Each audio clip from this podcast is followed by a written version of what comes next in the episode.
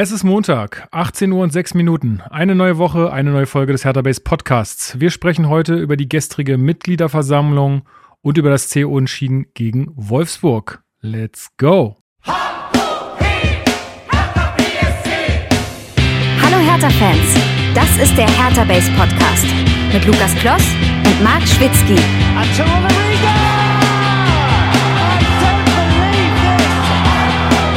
Das habe ich noch nie gesehen.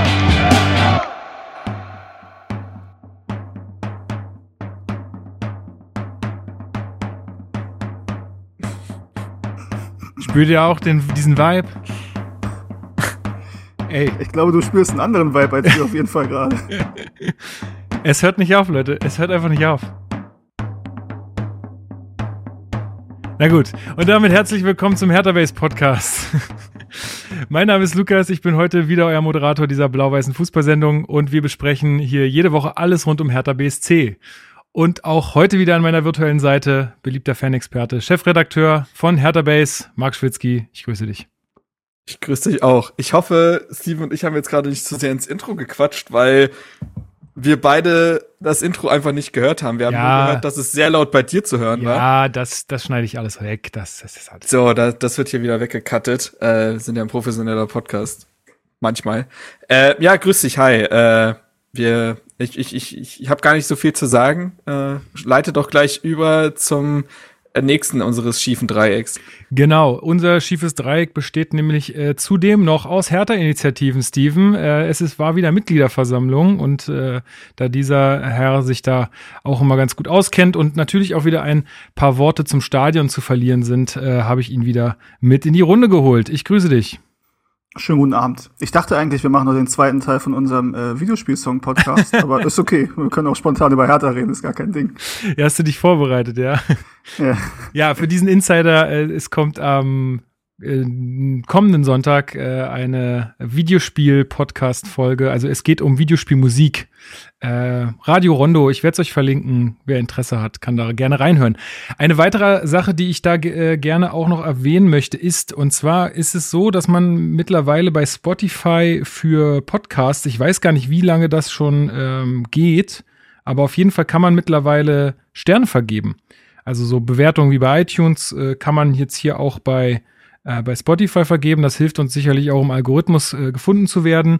Äh, das haben schon 114 Leute von euch getan. Richtig, richtig geile Zahl. Also mega, aber mich wird's freuen oder uns wird's freuen, wenn da noch ein bisschen mehr dazukommt. Also es geht nur in der Spotify-App auf dem Handy, auf dem Desktop. Sagen, auf dem Desk ich wollte es gerade live quasi im Genau. Machen. Wobei ist ja auch unangenehm, wenn man das selber macht, oder? Naja. Ist egal. Ja, komm, ey. Wenn man sich selber wählen darf als Bundeskanzlerin oder Bundeskanzler, dann kannst du sich auch, kannst du auch selber. Das ist tatsächlich ein hatte, gutes hatte Argument. Das früher auch in der Schule, wenn es irgendwie Klassensprecherwahl war und dann gab war irgendwie, aber man wählt sich nicht selbst. Hä, natürlich. Warum soll man sich denn nicht ja. selbst wählen? Ja, ist aber das tatsächlich war das früher so von wegen, nee, ich will ja, ja. mich nicht selbst und du willst dich nicht selbst. Ich weiß schon. Aber bei uns ging es mal so weit, dass einer in unserer Klasse, der auch jetzt nicht sonderlich beliebt war, der wollte unbedingt Schulsprecher werden und hatte wirklich gar keine Aussichten. Und der hat seinem besten Kumpel 10 Euro in die Hand gedrückt, dass der auch eine Stimme abgibt. Und der hatte am Ende trotzdem nur eine Stimme. Also nicht mal das hat, also nicht Schade. mal das hat geklappt. Ja, es war, ist äh, im Nachhinein sehr traurig. Damals fand man es schon ein bisschen lustig. 10 Euro umsonst.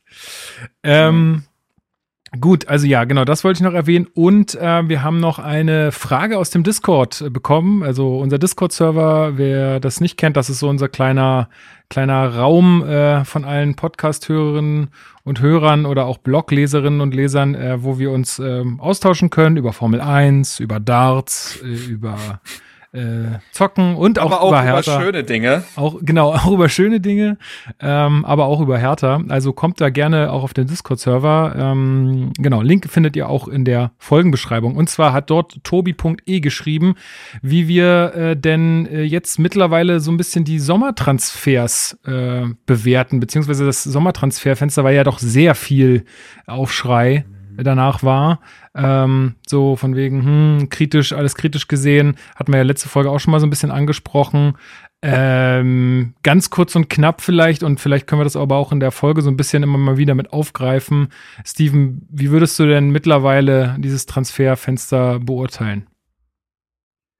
Ähm, also reden wir über die Zugänge oder reden wir über das Transferfenster insgesamt? Insgesamt. Also vielleicht nicht von anderen Vereinen, soweit würde ich jetzt nicht gehen, ne? Aber Hertha wäre schon ganz gut. ähm, ja, das, man muss ja immer ein bisschen die Umstände, glaube ich, da mit ein, äh, mit einbeziehen, die Bewertung. Und ähm, wie wir bei der Mitgliederversammlung auch noch drüber reden werden, ist ja die finanzielle Situation von Hertha BSC ähm, nicht mehr so, wie man sie noch vor einem Jahr vielleicht oder vielleicht sogar noch im Sommer eingeschätzt hat, wobei Freddy Bobic sich ja da größte Mühe gegeben hat, auch ähm, diesem äh, diesem Image Einheit zu gebieten, ähm, dass Hertha BSC irgendwie ein Verein ist mit sehr viel Geld und irgendwie bei den Großen mitspielen kann. Ähm, das ist eben nicht so und deswegen muss man das ähm, schon unter der Prämisse sehen, dass es darum ging, eben sehr teure Spieler abzugeben, ähm, auch im Gehalt teure Spieler, wie man das jetzt auch wieder mit Piontek gemacht hat. Ähm, ich würde schon sagen, also als gut kann ich es nicht bewerten, einfach aus dem Grunde, dass wir auf den Außen ein quantitatives und in meinen Augen auch teilweise noch qualitatives Unterangebot haben. Ähm, da wurde nicht nachgelegt und ich glaube zum Beispiel mit De Rosun am letzten Tag, ich kann mir nicht vorstellen, dass das so gewollt war, ohne dass man dann Ersatz hatte, ehrlich gesagt. Und das ist ja auch, zumindest gerüchteweise hat man noch versucht, das irgendwie mit De Rosun dann auf, dem, auf den letzten Metern zu verhindern. Wäre für ihn selbst vielleicht auch gar nicht so blöd gewesen, weil so gut läuft's nicht bei Bordeaux, wie ich, wie ich höre. ähm, ja, also weiß ich nicht, ich will jetzt eigentlich keine Note für abgeben. Ähm, was die neuen Spieler angeht, bin ich tatsächlich überwiegend positiv angetan, was deren Leistungen mittlerweile angeht. Serda ist natürlich hervorzuheben, ein absoluter Top-Transfer in meinen Augen. Jovetic leider, das wusste man vorher, dass er verletzungsanfällig ist. Wenn er mal fit ist, war er mit der beste und wichtigste Mann auf dem Platz in meinen Augen. Ähm, Ansonsten ist es halt so, wir haben halt die ganze Offensive Marco Richter hast so. du vergessen. Also. Stimmt, ja, Marco Richter. Ähm, Maolida sicherlich fällt ein bisschen ab, muss man leider sagen, in der Gesamt, ähm, in der Gesamtleistung. Ähm, auch jetzt, dass man sagt, ne, man muss in der zweiten Stürmer einsetzen, weil auf Außen ist das irgendwie mehr defensive Arbeit und das ist nicht so sein Ding. Da denke ich mir, puh, also dafür hätte man jetzt Dodi und De Russen vielleicht nicht abgeben müssen. Ähm, wobei ich jetzt nicht weiß, das wird sich im Gehalt natürlich wird es da nochmal Unterschiede geben, gerade zu äh, Dodi Luke Bacchio. Ähm, ja, im Endeffekt von den Zugängen her ganz gut. Ich finde immer diese, wenn jetzt als Maßstab rangenommen wird, Hertha BSC hat so viel Prozent seiner Tore durch Neuzugänge erzielt und Exakt. das ist irgendwie ligaweit Platz eins, finde ich ein bisschen einseitig, ehrlich gesagt, die Statistik, weil wenn du alles abgibst, was Tore geschossen hat vorher, dann ist logisch, dass deine Neuzugänge halt die Tore schießen, ja. wenn du für ja, die Stürmer ja, und für die offensiven Außen irgendwie Leute holst. Eckelenkamp ist übrigens noch zu nennen, der gute Ansätze hat. Für mich aber, da reden wir noch beim Spiel drüber, in dieser halblinken Position im, ja, wie nennen wir es, 4-4-2 oder 4-2-2-2 ein bisschen verschenkt ist. So, ich habe jetzt ein bisschen viel gesagt, um zu sagen, ich finde die Transferperiode okay im Nachhinein betrachtet. Ähm, Gerade in Anbesicht der Umstände in Ordnung aber jetzt auch nichts, wo ich sage, boah, das war eine super Transferperiode von Hertha, wo alles funktioniert hat. Aber ich glaube, das weiß Freddy auch selber, dass nicht alles funktioniert hat und der Markt ist schwierig, das haben wir auch besprochen. Ja. Marc, was Marc, du? was kannst du noch ergänzen? Der Markt ist auch schwierig, ja. Ähm, ja, was kann ich noch ergänzen? Eigentlich hat Steven soweit alles gesagt. Ich glaube auch, dass der, dass die Transferphase im Nachhinein mit ein bisschen mehr Kontext und Zeit jetzt besser wegkommt als am jetzt Deadline Day, der lief wie er lief, ne, die berühmten 22 Prozent. Äh, ich finde, äh, also beispielsweise ja so ein Ishak Belfodil, wo sich ja viele am Anfang gefragt haben, um Gottes Willen, ähm, wir das auch skeptisch gesehen haben, auch wenn wir, glaube ich, darauf verwiesen haben, was er der Mannschaft rein theoretisch, wenn der Körper mithält, geben kann. Und dann hat er es ja dann im Monat Dezember vor allem echt bewiesen, zusammen mit äh, Jovetic, äh, hat aber erst einen neuen Trainer gebraucht, um diese, äh, um diese Qualitäten wirklich zu wecken. Wie, und mit Kontext meine ich eben auch das, was Steven schon gesagt hat, dass es anscheinend, also nehmen wir jetzt mal die Zahl, aber sie ist vielleicht relativ, ähm, es wurde ja berichtet, dass Hertha 30 Millionen im Sommer als Plus erwirtschaften musste, was dann vielleicht dann auch erklärt, warum man dann Cordoba und Kunja bereitwillig abgegeben hat für diese Summen. Man hat ja dann knapp 45 Millionen für die beiden eingenommen, plus irgendwelche Bonuszahlungen. Man hat sich auch von Spielern getrennt, finde ich, äh, wo es ähm, einfach auch vielleicht menschlich, das klingt so gemein, aber wenn es um diese Mentalitätsschiene geht und den Kader menschlich äh, irgendwie auch auf eine Linie zu bringen, so weiter, hat man sich auch, glaube ich, von den richtigen Spielern teilweise getrennt, beispielsweise von so einem Alderete, der sportlich auch nicht gerade unantastbar war, der aber auch nie, also äh, bei dem es jetzt auch nicht so wirkte, als wäre er menschlich hier vollkommen integrierend und angekommen. Dasselbe gilt ja für Luke Bacchio auch wenn er länger da war, auch. Ja, also ich gehe mit. Ähm, grundsätzlich war das alles okay. Äh, ich glaube aber auch, dass, ähm, dass mindestens ein offensiver Außenspieler noch hätte kommen müssen, um es als gut zu bewerten. Dieser hätte dann auch natürlich sitzen müssen als Transfer, logisch. Aber ich glaube, dass dieser Prozess, den Freddy Bobic jetzt angestoßen hat, das hat er letztens ja auch gesagt, ähm, dass es, also logischerweise ist das Prozess, der sich aber durch die Pandemie nochmal verlängert hat, da viele Transfers nicht so umzusetzen sind, wie man es vorher sich gedacht hätte. Deswegen zieht sich dieser Transferprozess logischerweise auch, um eine Mannschaft komplett umzukrempeln. Und der wird sich auch über diesen Winter und über den nächsten Sommer und vielleicht auch über den nächsten Winter ziehen. Und da bin ich mal gespannt. Aber ich glaube, die ersten Schritte sind gegangen und man erkennt durchaus, wo Bobic hin will. Und das ist ja schon mal irgendwo ermutigend, weil das ja vorher ein ziemliches Wirrwarr war. Ja, genau. Gut, dann äh, hoffe ich, dass deine Frage damit beantwortet ist, tobi.e. Ihr anderen da draußen, ihr könnt uns gerne ähm, auch auf dem Discord-Server äh, Fragen stellen oder mit uns dort diskutieren. Ihr könnt uns auch schreiben an mail.herterbase.de, äh, wenn ihr irgendwas loswerden wollt, beziehungsweise irgendwelche Anliegen habt. Lesen wir alles immer gerne und bring's hier auch gerne mit in die Sendung rein. Und übrigens ein Zugang, ja. ein Neuzugang, sorry, den wir vergessen haben im Sommer, war jetzt Boateng, aber ich glaube, über den haben wir und ihr hier ja. oft genug gesprochen und äh, ihn bewertet insofern. Genau. Ja. Gut, dann gehen wir weiter zu den Hertha News.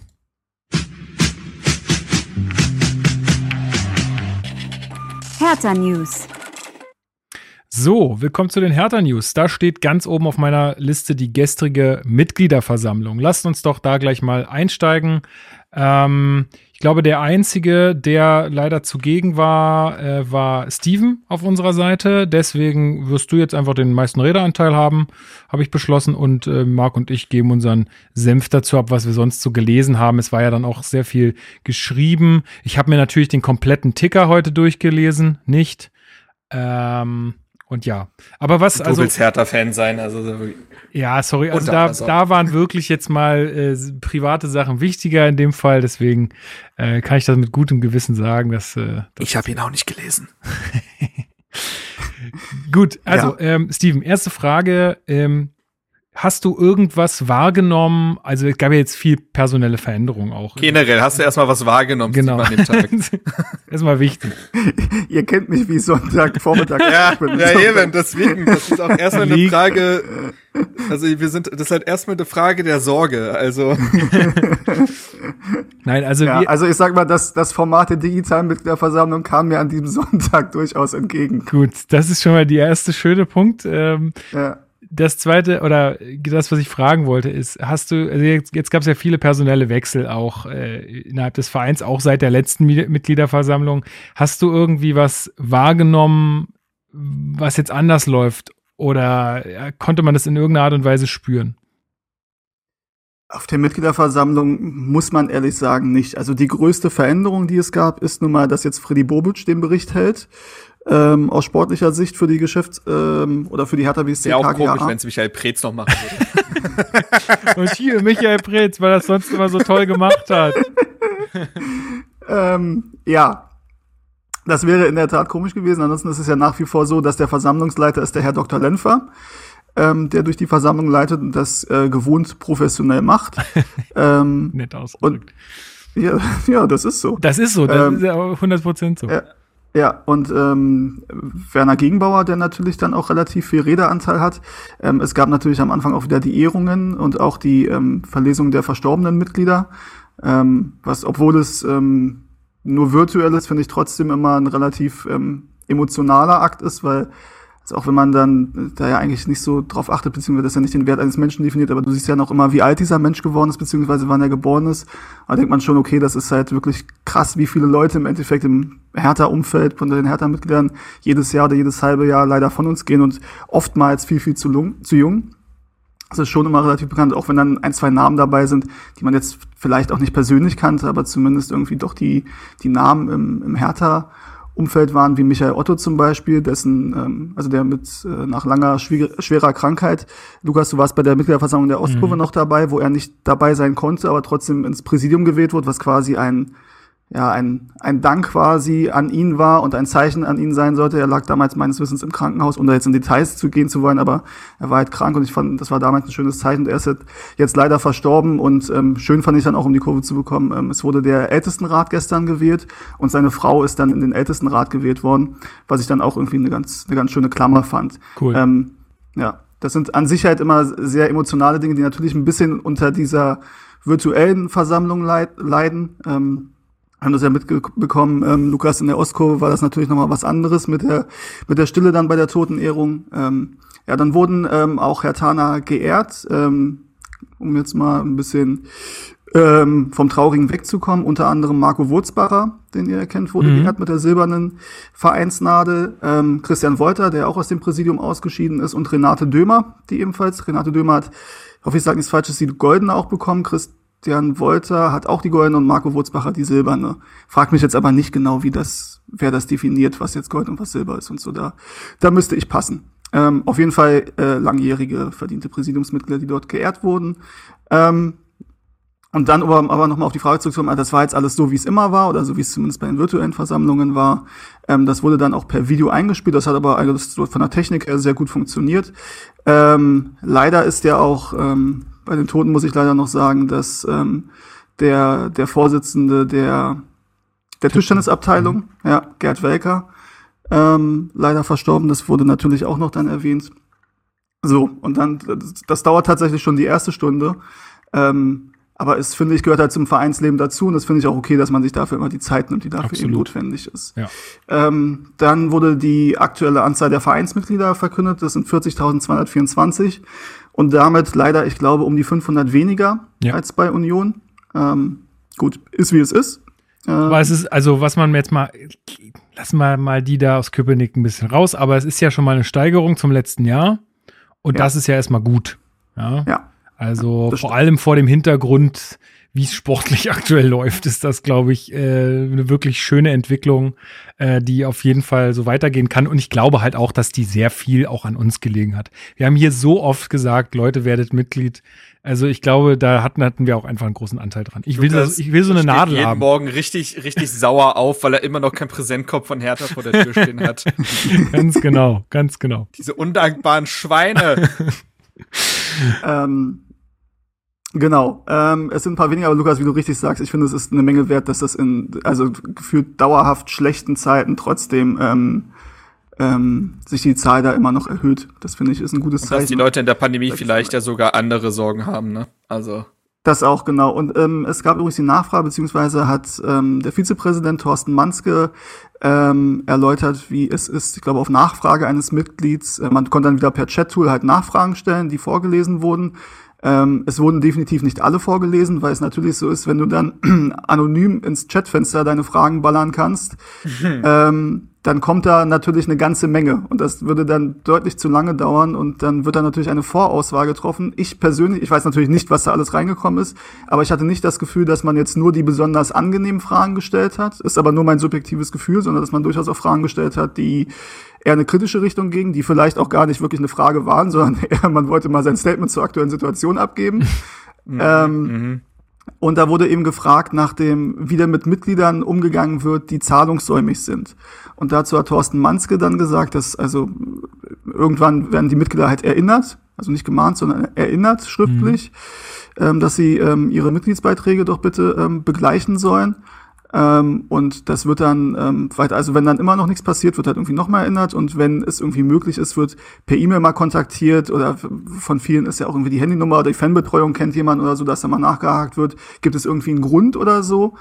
Ähm, also ist das jetzt inhaltlicher Natur oder ne, ist man irgendwie unzufrieden oder kann man aus persönlichen Gründen nicht, also dass man da schon versucht, eine Lösung zu finden. Ähm, und wenn halt irgendwie da nichts passiert, ähm, früher war es wohl teilweise so, dass man dann wirklich versucht hat, das einzutreiben, die Gelder. Davon ist, hat man aber mittlerweile Abstand genommen. Also irgendwann wird dann halt die Mitgliedschaft quasi, die erlischt dann. Und mhm. ähm, das ist jetzt aber nicht so, dass derjenige irgendwie Schulden oder so hat. Ja, so früher hat man einfach Joe Simonitsch mit der Konto losgeschickt. Ja. Ein paar Kredithaie. Ich, ihr müsst trotzdem mal ganz kurz übernehmen, weil ich muss, wie angekündigt, ganz kurz mal an die Tür. Ich bin aber sofort wieder da. Gar kein Problem. Dann machen wir doch einfach äh, mal mit den Finanzen weiter. Ähm, die wurden ja auch Mein damit absolutes Fachgebiet. Genau, da, Zahlen sind Marks Leben und deswegen Ja, darf ja. er uns auch darüber informieren. Äh, die Zahlen wurden ja schon ein bisschen früher vorgestellt. Ähm, Einen Tag vorher oder so? Nee, nee, nicht einen Tag. ja, zwei Äh, Tage, am- glaube ich, oder sowas. Ne? Zwei Tage, ja, das kann sein. Genau. Äh, und ähm, ja, da wurde äh, mitgeteilt, dass Hertha auf, sagen wir mal, du hattest es schon ein bisschen, äh, du hattest jetzt schon ein bisschen vorgegriffen vorhin, äh, dass Hertha jetzt nicht mehr irgendwie finanziell auf Wolke 7 schwebt, aber auch nicht irgendwie äh, total schlecht dasteht. Kannst du uns dazu ein paar mehr Details nennen? Ich glaube, wir müssen jetzt hier nicht in die super Analyse gehen, weil ich glaube, wir haben alle nicht so den Megaplan davon, aber so äh, ganz rudimentär kann man das ja bestimmt mal nennen. Ja, genau. Also, ähm, es ging ja um den äh, Zeitraum zwischen dem 1. Juli 2020 und dem 30. Juni 2021. Ne, das ist der Geschäftszeitraum gewesen, den man jetzt quasi veröffentlicht hat. Und in der Zeit hat man 105 Millionen erwirtschaftet, 70 Millionen sind aber auf TV und so, aber die Aufteilung muss man jetzt, glaube ich, nicht äh, komplett erwähnen. Äh, wichtig ist eigentlich Folgendes, und zwar hat sich das Eigenkapital um fast 70 Millionen auf 107,5 Millionen Euro erhöht. Die Verbindlichkeiten haben sich ähm, reduziert von 141 Millionen auf 99,6 Millionen. Äh, sprich, diese Zahlen ähm, sind ja durchaus positiv. Gleichzeitig äh, haben sich die äh, Ich bin übrigens wieder da. Ähm, Ah, schön. ich kurz überlegt, ob ich so tue, als wäre ich nicht wieder da. ähm, ja, wir haben einen Fehlbetrag von, ich glaube, es sind 83 Millionen in dieser Richtung, wenn ich mich jetzt nicht äh, komplett 87 täusche. stehen, steht's hier. Okay, ja, gut. Äh, Da in der Höhe ist es dann, glaube äh, glaube ich, nicht mehr so wichtig. Was du aber gesagt hast, dass was richtig ist, dass sich ähm, das Eigenkapital deutlich erhöht hat. Man muss aber sagen, dieser Jahresfehlbetrag, also er wird hier auf der Seite von Hertha mit 78 Millionen ähm, ausgegeben. Ähm, das ist natürlich schon eine Ansage, ne? Und da siehst du mal, oder das muss man einfach mal sagen, wo wir wären, wenn wir nicht äh, dieses Investment von der Tenor-Gruppe und von Lars Windhorst gehabt hätten. Dann kann man natürlich sagen, dann hätten wir auch nicht diesen Kader in diesem Maße aufgebildet und so viel Geld ausgegeben.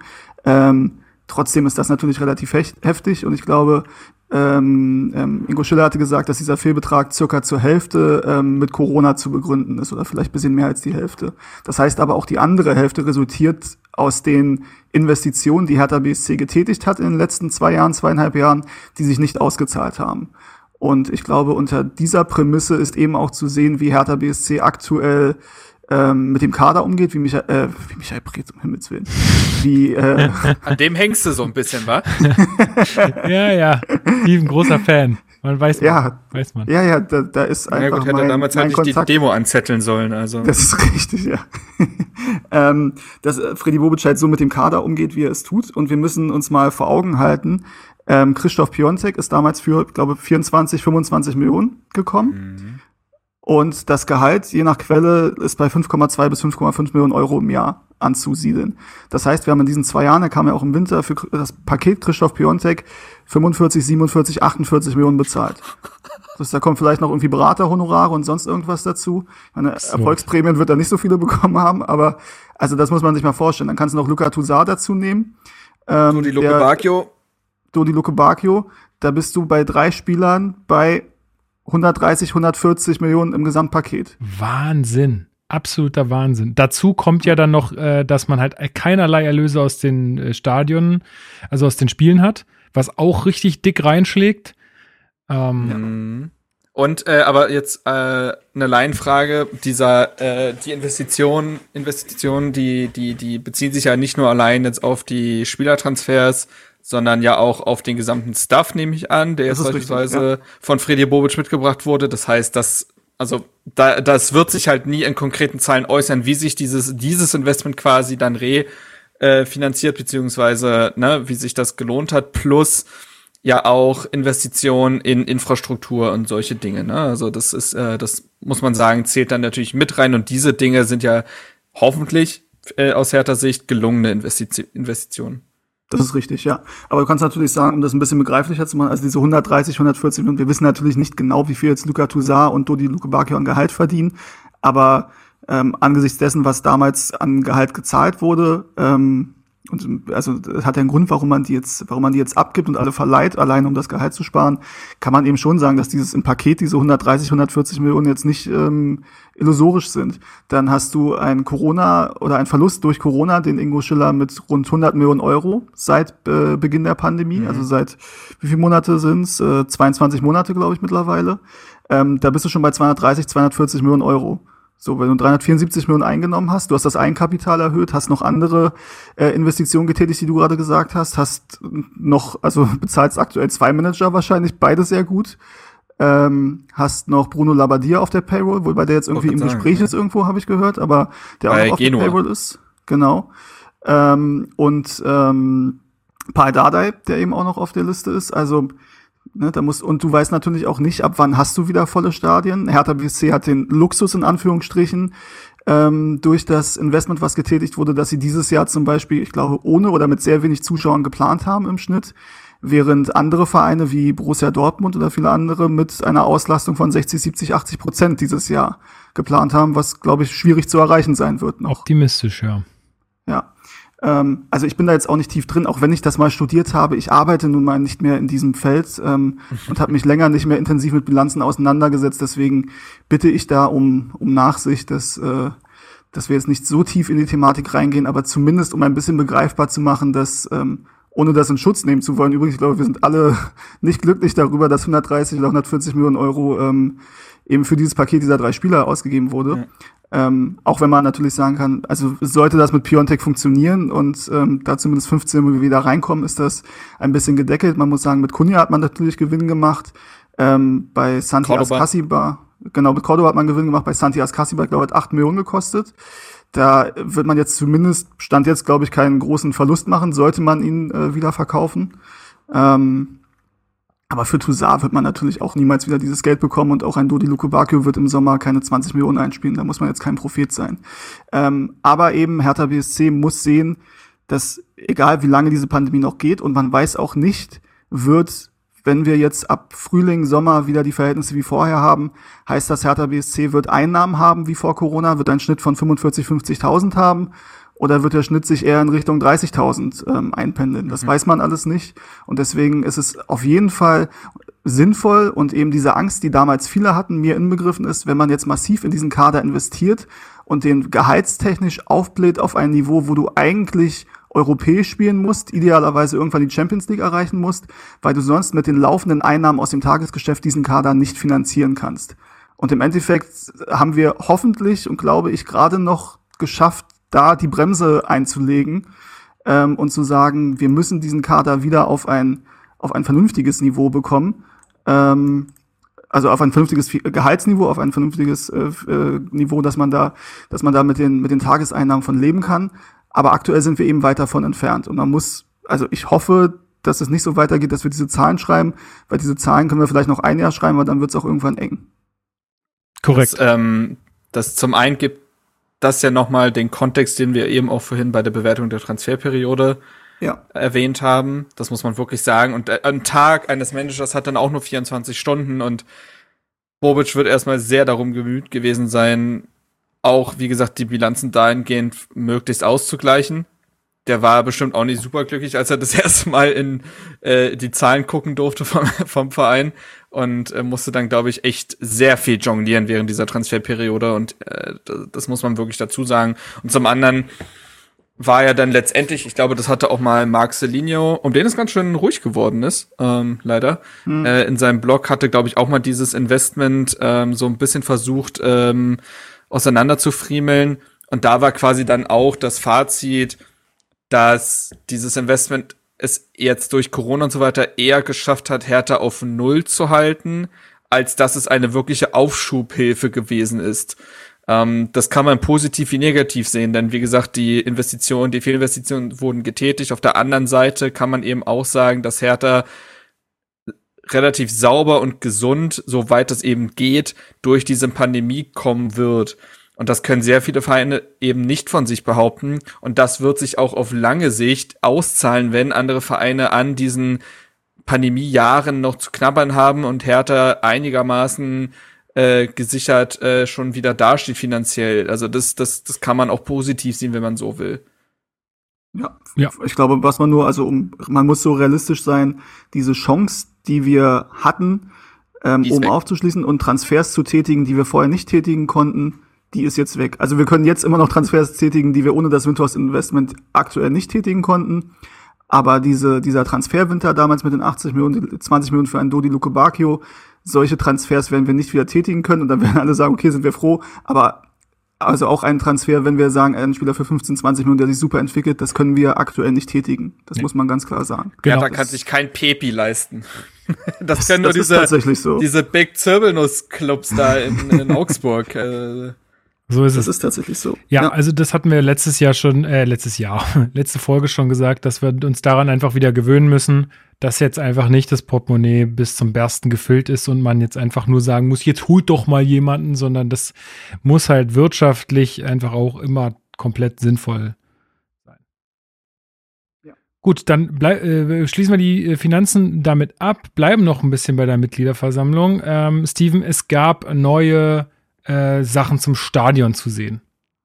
Ja, das ist richtig. Ähm, wie jeder weiß, ist das mein, mein Lieblingsthema oder eins meiner, meiner Lieblingsthemen, auf jeden Gibt, Fall mein Herzensthema. Gibt einen eigenen Bitte? Channel in unserem Discord-Server, da könnt ihr jegliche Fragen zum neuen Stadion stellen. Steven wird sie beantworten. Ja, so gut ich kann zumindest. Ja, natürlich ähm, immer so gut du kannst. Ja, ähm, es ist richtig. Ingo Schiller hat in seiner Rede zum, zum Ende seiner Rede ähm, nochmal zum, zum Stadionneubau oder zum geplanten Stadionneubau gesprochen. Er ist ja neben seiner Tätigkeit als äh, Geschäftsführer Finanzen eben auch Geschäftsführer der Hertha Stadion GmbH. Ähm, und dort hat er zwei Mockups, zwei Grafiken gezeigt, ähm, die eine neue Visualisierung des Stadions zeigen. Ich glaube, die meisten werden die alten Visualisierungen kennen. Die sind ja mittlerweile auch fast fünf Jahre alt ähm, des Stadions. Und das war ja wirklich sehr, es war halt ein eigenes Fußballstadion, aber da war ja jetzt sonst, ähm, es war relativ standardmäßig gehalten, würde ich sagen. Und die neuen Grafiken, es ist zwar immer noch die ähnliche Perspektive, also man guckt so von oben drauf, sieht das Olympiagelände, sieht auch das Olympiastadion ähm, daneben, nicht direkt daneben, aber auf demselben Areal und eben das neue Stadion. Es zeigt einmal halt bei einem normalen Nachmittagsspiel, ähm, also bei, bei Sonnenlicht, bei, bei Sonnenschein und Tageslicht ähm, das Stadion. Und es ist dann, man sieht dann auch die, die blau-weißen Fahnen draußen und Leute, die in blau-weiß gekleidet sind ähm, vor dem Stadion, zumindest in klein. Äh, und eben nochmal ein, ein Abendspiel, ähm, wo dann Ingo Schiller, glaube ich, gesagt hat, wenn wir dann Mittwochabend oder Donnerstagabend oder Freitagabend spielen. Ähm, Freitagabend, das kann sein, Mittwoch und Donnerstag, äh, Mittwoch vor allem wünschen wir uns, glaube ich, alle, Donnerstag auch. Sondern sehen, inwiefern das realistisch ist. Ähm, ja, und es geht eben, glaube ich, darum, dass ähm, Ingo Schiller hat auch gesagt, da entsteht viel Fantasie bei mir.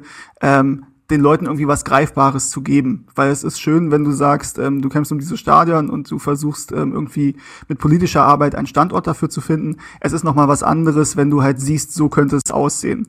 Ja, das macht halt natürlich was bei den Leuten, das ruft Emotionen hervor und deswegen ist es, glaube ich, auch gut, das zu zeigen. Ähm, zum Standort, der da gezeigt wurde, das ist der Standort an der Rominter Allee, der ja ursprünglich auch mal von Hertha BSC, übrigens damals auch in Zusammenarbeit mit der Politik und dem Denkmalschutz, ähm, als der realistische, realistischste Standort äh, ausgemacht wurde. Ähm, das ist aber so, dass, ähm, also irgendwo muss dieses Stadion halt stehen auf der Grafik. Das heißt jetzt noch nicht, dass das Stadion auch definitiv dort stehen wird. Ähm, das kann ich jetzt aus meiner Perspektive und vor allem aus der Perspektive unserer Initiative Blau-Weiße Stadion sagen. Ähm, es gibt nach wie vor mehrere Standorte, die möglich sind. Und alle Standorte haben ein, haben, bringen gewisse Herausforderungen mit sich. Ähm, und was ich glaube, was es jetzt braucht. Und ähm, im Februar wird es dazu den nächsten runden Tisch gehen mit der Politik. Ähm, es wird ein gemeinsames Commitment aller beteiligten Parteien brauchen, dass man sich für einen Standort einsetzt und dort versucht, gemeinsam die Herausforderungen, die es gibt, ähm, zu lösen. So, und das kann sein, dass es eben ähm, die Herausforderung ist, dass man natürlich nicht einfach Wohnraum vernichten kann. Also kann man nirgends und erst recht nicht in Berlin, sondern dass man dann eine sehr, sehr gute Lösung finden müsste. Das geht eben auch nur, wenn alle zusammenarbeiten. Oder dass es um die Frage des ÖPNV-Anbaus geht.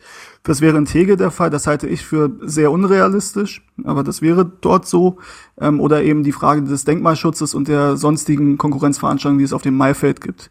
Ähm, das sind die Herausforderungen, die sie stellen und die gelöst werden müssen. Ich will jetzt nicht zu jedem Einzelnen ins Detail gehen, was genau die Probleme sind, was ich für Lösungen sehen würde, was Hertha für Lösungen sieht. Ähm, aber das ist im Moment so ein bisschen der Stand. Das heißt, der Standort ist nicht, also dass er nicht fix ist, wissen wir, aber es ist auch nicht so, dass sich nur auf einen Standort fokussiert wird, sondern auf mehrere. Und ähm, wie wir auch gesagt haben als Initiative und in der letzten Woche war in der Berliner Zeitung zum Beispiel ein Gastbeitrag von uns zu sehen, beziehungsweise Freitag oder Samstag kam er raus. Tagesspiegel war auch kurz was zu sehen, äh, zu lesen. Ähm, wer da Interesse hat, findet auf unseren Kanälen auch ähm, diese, diese Artikel. Ähm, findet auch übrigens jeden Tag, bringen wir im Moment also wir machen einen Count-up quasi, wie viele Tage sind es seit Bildung der neuen Regierung, die sich ja im Wahlkampf sehr, sehr positiv zu diesem Thema geäußert hat und die wir jetzt auch an ihren Worten messen wollen. Ähm, und was ich definitiv sagen kann, die Gespräche, die wir als Initiative führen, die haben eine deutlich positivere Konnotation, eine deutlich bessere, konstruktive Richtung als die Gespräche, die wir teils vorher geführt haben. Das will ich nicht so es gab auch vorher natürlich konstruktive Gespräche, die geführt haben und sind vor allem besser geworden. Aber die Offenheit, mit der uns jetzt die sportpolitischen Sprecher gegenübertreten, die stadtentwicklungspolitischen Sprecher, die zuständige Innensenatorin, das ist ein deutlicher Fortschritt im Vergleich dafür. Aber wir wissen natürlich auch, wir müssen irgendwann mal konkret werden. Ja. Gut, cool. Naja, wie gesagt, also wenn ihr da noch Fragen habt, kommt in Discord. Und Habt ihr zugehört? Soll ich euch jetzt Nachfragen stellen zu meinem Vortrag? nee, also ich habe tatsächlich keine Nachfragen. Ich bin ja da auch immer relativ äh, nah dran. Also wie gesagt, ja. wer die Kanäle verfolgt, der äh, weiß um den Stand äh, des ganzen Projekts in Anführungsstrichen. Ja. Ähm, insofern, ähm, nee, habe ich da jetzt keine Fragen. Wenn, wenn, wenn da noch äh, Fragen sind aus der Community, dann wie gesagt gerne stellen ähm, und äh, du beantwortest die sehr gerne. Genau so ist es. Ja. Ja. Wolltest du noch was zu der Thematik sagen? Ähm, zur Schadenthematik nur noch eine Sache, weil wir natürlich auch oft gefragt werden, ob und wie man uns unterstützen kann. Ähm, also ist, erstens ist wirklich jeder Input für uns auch hilfreich. Ähm, das hilft uns, dass wir nie die Sicht quasi von außen darauf verlieren, weil du neigst natürlich dazu, wenn du dich wirklich täglich, und das ist nicht übertrieben, es ist täglich, wenn du täglich dich mit dem Thema beschäftigst und Gespräche führst, irgendwann verlierst du so diese Sicht von außen, weil du halt so tief drin bist in der Bubble, dass du mhm. irgendwie nicht mehr weißt, wie Leute, oder was Leute darüber denken, die nicht so tief drin sind in der Thematik. Also das hilft uns tatsächlich immer wieder, dass wir äh, dass wir gespiegelt bekommen, ähm, wie ist die Sicht da draußen auf das Thema und was gibt es für Ideen oder sonst irgendwas, dass wir halt nicht diesen, diesen kompletten Tunnelblick bekommen. Und was natürlich auch hilft, also jeder hat in seinem, in seinem Bezirk, in seinem Kreis, wo auch immer, ähm, Abgeordnete, das kann auf jeden Fall nicht schaden, die mal anzuschreiben. Also natürlich versteht sich von selbst immer sachlich und immer nett und vernünftig und ne, also Digga, Baustadion. das fände ich auch okay. Also wenn man das macht, ich habe auch kein Problem mit. Ähm, aber das hilft auf jeden Fall, ja, weil was man ja sagen muss, dass ähm, die Initiative es geschafft hat. Übrigens auch solche Sachen wie äh, Lukas Mehring, glaube ich, der ähm, der Architektur-Masterstudent, der letzte Woche da seine seine Arbeit veröffentlicht mhm. hat, wo er sich mit einem eigenen Hertha-Stadion befasst ähm, da merkst du ja auch an den Reaktionen darauf, dass es wirklich viele Leute halt bewegt. Und wenn du da mal was Konkretes sehen kannst, dann sagen die Leute, boah, geil, da habe ich Bock drauf. Und erst mittlerweile muss man sagen, tatsächlich der vierte Architekturstudent, der uns bekannt ist, der sich mit diesem Thema befasst hat im Rahmen seiner, ich glaube, es waren alles Masterarbeiten. Ähm, also es ist ein Thema, was äh, ja doch relativ viele bewegt und ähm, wir haben es ja auch geschafft, da politisch ähm, schon einiges zu bewegen, würde ich sagen ähm, und auch in der Öffentlichkeit und wie dieses Thema behandelt wird und dass es nicht mehr auch medial so ist, ne, von wegen, da hat sich Hertha ja irgendwie was Tolles in, in den Kopf gesetzt, das wird eh nie was, sondern dass man das schon, glaube ich, relativ ernst nimmt mittlerweile von allen, oder von fast allen Seiten, alle werden es natürlich nie sein, ähm, aber dabei hilft es natürlich auch immer wieder, die Politik daran zu erinnern, Übrigens, eure Partei, eure Abgeordneten, eure Spitzenkandidaten, die haben vor der Wahl das und das gesagt. Wie sieht's denn da aus? Da würde ich jetzt gerne mal wissen, wie es weitergeht. Also das hilft auf jeden Fall. Ja, das spannendste Architekturprojekt Berlins, würde ich das nennen. genau, und das wichtigste Jürgen? Zukunftsprojekt, das wahrscheinlich Jürgen Klinsmann wäre in dieser ganzen Thematik tatsächlich wahrscheinlich hilfreich gewesen. Weil wenn er was konnte, konnte er die Leute von irgendwas begeistern. Ja, Vielleicht das hat man damals doch sogar gesagt. Ja, ja. sagen, das war doch damals so ein Ding, ne, dass er so ein Faustpfand ja. jetzt sein soll. Übrigens ist es jetzt äh, während dieser Podcastaufnahme 18.45 Uhr. Ähm, ist jetzt nicht wirklich was geworden mit der Ticket-Geschichte zwischen 18 Uhr und 18.30 Uhr, äh, was Hertha angekündigt hat. also, äh, Hast du dich beworben, Marc? Ich habe mich nicht beworben. Es geht ich um nicht, die- Äh, werd nicht da sein, aber Es geht um die Tickets äh, für das Derby gegen äh, Union und äh, Hertha BSC hatte getwittert, dass sie zwischen 18 und 18.30 Uhr informieren wollen, wer da die Tickets gewonnen hat. Es ist jetzt, wie gesagt, 18.46 Uhr und bisher hat wohl niemanden eine E-Mail erreicht. Gut. Das ist korrekt. Ähm, gut, wir haben genug zum Stadion. Ich ja trotzdem, das ist ja dann auch der, der Übergang zum Sportlichen, weil ja auch Freddy Bobic ähm, sich geäußert hat. Ähm, relativ ausführlich. Es sei denn, ihr habt jetzt noch irgendwie was im Kopf. Nee, gerne. Äh, Mach, mach das Okay. so. Das war auch mein Vorhaben. Ja, also ein Projekt, was angekündigt wurde, was ich jetzt erstmal ganz interessant fand, muss man natürlich sehen, wie es umgesetzt wird, ist das Projekt Fahnenträger. Ähm, und das Projekt Fahnenträger, so wie ich es verstanden habe, ähm, soll Spieler, die ähm, lange oder über mehrere Jahre für unseren Verein gespielt haben oder vielleicht auch Offizielle oder so, die äh, für uns tätig waren, dass die nach dem Karriereende ähm, näher an den Verein gebunden werden. Ähm, das war jetzt erstmal noch relativ, bitte? ah, so Botschafter. Genau, so botschaftermäßig. Ach so, ja. Äh, Ähm, das war jetzt erstmal noch nicht sehr ähm, genau in, äh, in dem, wie es gemacht werden soll. Ähm, er meinte, dass da weitere Infos bald folgen. Aber ich finde, grundsätzlich geht das in eine ganz gute Richtung und finde ich relativ schlau, da mehr zu machen. Ähm, wir hatten das Thema ja auch, wenn wir unterschiedlicher Meinung sind, äh, in Bezug auf unseren ehemaligen Geschäftsführer Sport und seine Videos, die er macht wo in meinen Augen nicht so ganz klar wird, ob er nach seiner Karriere jetzt oder nach seiner Laufbahn bei Hertha dem Verein noch verbunden ist. Ich finde es grundsätzlich gut, auch abgesehen von dieser Geschichte, dass man da versucht, mehr zu machen, um ehemalige verdiente Hertaner näher an den Verein zu binden und sie mehr als Botschafter einzusetzen.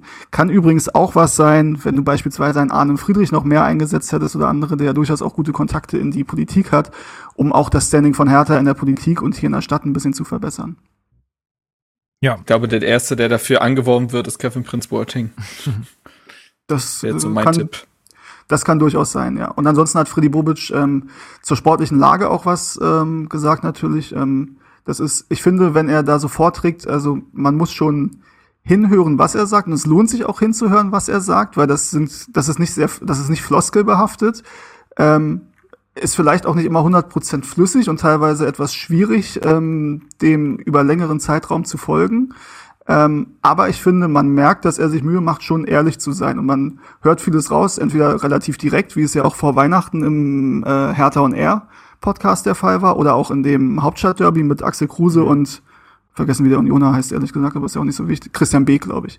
Ähm, also man merkt ja, dass er da sehr, sehr offen ist und durchaus auch Kritik übt. Ich hoffe, dass das auch so bleibt, wenn er dann länger die Dinge hier verantwortet. Also dass er dann auch selbstkritisch durchaus ist und nicht dann dazu neigt, vielleicht alles ähm, ja, schön zu reden, was, weil man dann selbst dafür länger verantwortlich ist. Aber da gebe ich ihm jetzt erstmal den Benefit of the Doubt und finde es gut, dass er, dass er da so kritisch ist. Ähm, hat zum Trainerwechsel halt nochmal was gesagt. Ähm, war jetzt auch nicht so konkret. Was er halt meinte, die Analyse hat ergeben, zum Beispiel Hertha BSC ist der Verein in der Bundesliga, der im Schnitt am tiefsten steht in den letzten vier, fünf Jahren.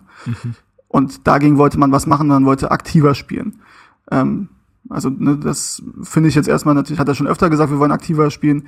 Ähm, finde ich grundsätzlich gut. Er hat auch was zu der Talentförderung gesagt, weil die ja vielleicht in den letzten, also seit dem Windhorst-Einstieg auch etwas ja nach hinten gerückt ist. Und dieser Traum, dass du möglichst viele Spieler aus der eigenen Akademie, aus der, aus der eigenen Stadt in deinem Verein hast. Und er hat ja auch in Bezug gesagt, dass es ähm, ein sehr überschaubarer Transfermarkt ist, oder viele sagen auch ein toter Markt. Ähm, dass das natürlich dann auch sehr, sehr wichtig ist, dass die Talentförderung da noch besser besser oder dass der Übergang in den Profibereich noch besser klappt. Ähm, er hat Martin Dardai angesprochen, natürlich Linus Gechter, Anton Kade war das erste Mal im Profikader meines Wissens am Sonntag, äh, am Samstag, Richtig. Entschuldigung. Ähm, ja, ähm, da hat er halt gesagt, da will man noch mehr machen und man hat ja da auch mit Pablo Tiam und äh, zahlreichen Mitarbeitern relativ viel gemacht und es geht ihm jetzt wirklich darum, mutiger auftreten, eine gemeinsam eine Spielphilosophie entwickeln und er hat gesagt, dass ähm, Teil von Korkut jede Chance hat, dass es auch weitergeht, aber erstmal sagt er auch, wenn das von außen vielleicht komisch war, findet er das völlig gut und korrekt, dass man sagt, ehrlich, man macht's bis Sommer und dann guckt man sich in die Augen und sagt ja oder nee. Ja, was, äh, was ich also was ich noch so gelesen habe oder auch mal wieder gehört habe, ist, dass er der einzige wohl war auf der ganzen Veranstaltung, der da zum Pult gegangen ist, ohne irgendwie groß vorbereitete Rede und nur abgelesen hat, sondern äh, er hat sich dahingestellt und 40 Minuten frei geredet. Das ist also jetzt auch erstmal, wenn es nur so ein, so ein Außenwirkungsding ist, aber es ist Mhm. trotzdem schon sehr viel anders, als wenn du da immer nur die Person Mhm. hast, die mit ihrem, bleib, das kann auch nicht jeder, ist klar, aber das hat, versprüht ein, einfach einen anderen Vibe, würde ich mal so Ja. neudeutsch, Also- neudeutsch sagen. Vielleicht kam das jetzt zu kritisch rüber, wie ich es gesagt habe. Ähm, das stimmt, das war frei, beziehungsweise ich glaube schon, dass er Stichpunkte hatte, aber man hat Ja. gemerkt, dass er zwischendurch, also er wollte selbst spontan noch viel einbauen quasi und noch ein bisschen Input geben und also wie gesagt, ich, was ich sehr positiv empfunden habe, dass er sich Mühe gegeben hat, hat dort ehrlich mit den Mitgliedern zu kommunizieren und nicht nur die, die Phrasen, äh, die man sonst auch in anderen öffentlichen äh, Diskussionen, Interviews, wie auch immer von sich gibt, da von sich zu geben. Das fand ich sehr, sehr gut. Und am Ende, und so wie ich gehört habe, deswegen, hat er es deswegen gemacht, weil es ihm ein persönliches Anliegen auch ist, ist er noch aus, auf das soziale Engagement der Hertha-Fans eingegangen, auf den Sozialbericht. Ähm, das fand ich auch sehr, sehr gut. Da war es übrigens nicht mehr ganz so frei. Da hatte ich das Gefühl, dass er sich mehr vorher dazu aufgeschrieben hat, eben, was aber auch nicht schlimm ist, weil es ja jetzt auch nicht das ist, womit er sich täglich in seiner Arbeit beschäftigt. Aber das hat er an sich auch gut vorgetragen und es gab auch ein sehr, sehr gutes Video dazu, ähm, was leider noch nicht online verfügbar ist. In diesem Video drei, vier Minuten ähm, ging es eben um die Werte, die Hertha BSC vertritt, auch nach innen. Ähm, es war wohl ursprünglich so, dass dieses Video intern produziert wurde für die Mitarbeiter und dann nochmal eine Version gemacht wurde quasi für diese Mitgliederversammlung. Und was ich auch sehr, sehr cool fand, ist, ähm, da wurde zum Beispiel das Spruchband gezeigt ähm, vom Traditionsverein zum Marketing-Schwein Hertha lass das Hipstern sein, was also aus dieser Anfangszeit von Paul Keuter ist und diesen ganzen We Try, We Fail, We Win Claims und so. Ähm, und dann waren auch, haben sie Schlagzeilen von Zeitungen, die dieses Spruchband aufgenommen haben und die Kritik an Hertha und an der Außendarstellung geübt haben. Und das fand ich ganz cool, dass sie das ja quasi mit reingenommen haben in dieses Video. Und auch nicht, um zu sagen, von wegen, wir wussten schon immer besser, sondern durchaus, also ich finde, das hat durchaus eine selbstkritische Art gehabt und das fand ich sehr, sehr cool. Ja, das ist doch, das ist doch super. Also klingt gut. Ich hoffe, dass, äh, also früher hat man ja die äh, auch nochmal immer auf YouTube äh, gestellt. Vielleicht kommen sie jetzt auf Hertha TV. Ja, hoffe ich, dass das noch hochgeladen wird. Dann höre ich mir das auf jeden Fall auch nochmal an. Ansonsten kann man das auch alles nochmal sehr gut in den äh, Zeitungen nachlesen und so. Da ist auch sehr viel zitiert. Also, genau, könnt ihr euch nochmal ein Bild machen. Gibt es sonst noch irgendwas aus deiner Sicht, was auf der Mitgliederversammlung jetzt einfach wichtig war für diejenigen, die nicht dran teilgenommen haben? Nee, also wahrscheinlich, wenn wir jetzt fertig sind, fällt mir irgendwas ein, dass ich noch was sagen wollte, aber ich habe jetzt so viel gesprochen. Ja. Ist jetzt auch mal gut. Vielleicht ähm, zu den Anträgen, ich weiß nicht, habt ihr die letzte Woche besprochen? Seid ihr darauf eingegangen? Nee, wir sind Oh. wir nicht, aber die wurden noch Nein. zurückgezogen, dachte ich. Genau so ist es, genau so ist es. Ja, es gibt zwei Antra Anträge zum Thema Stadion, ähm, dass doch wieder Brandenburg als Option ähm, ähm, äh, ja, in die Auswahl genommen werden soll. Ähm, dann gab es noch einen Antrag, dass hybride Mitgliederversammlungen auch in Zukunft ähm, möglich sein sollen. Mhm. Also, dass du, selbst wenn Präsenzveranstaltungen möglich sind, du das aber auch hybrid, also auch digital machen kannst. Und noch einen Antrag zur Fördermitgliedschaft, über den ich aber inhaltlich ehrlich gesagt nicht viel sagen kann. Ähm, letztere beiden wurden vom Präsidium eingereicht und wurden zurückgezogen auf eine Präsenzmitgliederversammlung. Ähm, und die beiden Steueranträge wurden ebenso zurückgezogen, weil die Antrag, Antragsteller sich wünschen, dass darüber eben normal diskutiert und debattiert werden kann, weil man eben auch eine Diskussion anregen möchte und das eben aktuell nur sehr, sehr schwer möglich ist bei einer Digitalversammlung. Insofern wird darüber wahrscheinlich und hoffentlich im Mai dann gesprochen, wenn, äh, wenn hoffentlich wieder eine Präsenzmitgliederversammlung äh, äh, möglich ist. Ostkurve, Und ein, das wäre geil. ich fand Ostkurve super, ehrlich gesagt. Ich würde mir wünschen, dass es wieder da ist. Äh, und im Mai ist ja auch die, die Chance ganz, ganz gut, dass, ähm, dass das Wetter da mitspielt. Ähm, zumindest bis wir das dann in unserem eigenen Stadion machen können. Dann ist es Pflicht, finde ich, das dort zu machen. Ähm, und eine Sache tatsächlich wurde noch für mich etwas überraschend ähm, später in der Fragerunde ähm, ähm, gedroppt. Und zwar, dass ähm, äh, für den Hertha-Dampfer es eine, ja, eine Finanzspritze geben wird. Also Was? die, ja, also die, ähm, die Dampfer GmbH, dessen Name ich, oder deren Name ich leider schon wieder vergessen habe, das ist ja ein Projekt von, von Ingmar Piering und Christian Wolter. Ich hoffe, ich erzähle da jetzt nichts Falsches. Äh, aber die beiden sind auf jeden Fall federführend ähm, dabei. Und Hertha BSC hat sich ja da bisher rausgehalten. Das hat auch Gründe, aber ist ja jetzt auch relativ egal. Auf jeden Fall wird Hertha BSC einen Betrag von 200.000 Euro gewähren, um dieses Schiff wieder fahrtauglich zu machen. Nice. Naja, ist doch gut. Vielleicht hat man sich da mal ein bisschen zusammengerauft. ist auch okay. Ja. Cool. Kann unserer Tradition, sagen wir mal, nur, nur gut tun. Ja, und so viel Identität, identitätsstiftende Dinge haben wir ja auch nicht, muss man sagen. Ja. eben. Also wir haben schon was, aber jetzt auch nicht im Übermaß angesichts unserer Vereinshistorie. Nee, und wenn es dann daran scheitert, dann, also, die 200.000 Euro können wir woanders sparen. Da gehen die Windhorst-Millionen hin. So, Okay, dann ähm, ja, dann haken wir das Thema Mitgliederversammlung ab und freuen uns auf hoffentlich mal wieder eine Präsenzveranstaltung, wo es dann auch wieder richtig was zu diskutieren gibt und so weiter. Das wäre schön. Gut, dann haben wir äh, noch äh, den äh, Vollzug zu vermelden, dass äh, Seevolk jetzt äh, bei den Rovers angeheuert hat.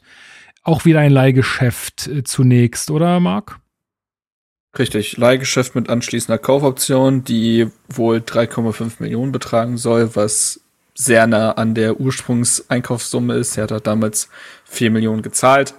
Wie gesagt, das Gehalt beispielsweise würde man nie wieder bekommen, aber äh, trotzdem ist das, glaube ich, ein guter Deal.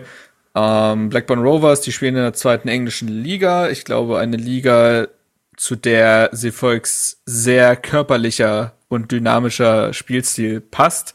Ähm, zu Blackburn kann man sagen, dass die gerade in der äh, in der Championship die, äh, sind sie Platz drei, nur zwei Punkte hinter dem ersten, haben also sehr gute Chancen, nach 26 Spielen in die Premier League aufzusteigen. Sollte das passieren, ist, ist da logischerweise auch sehr viel Geld locker.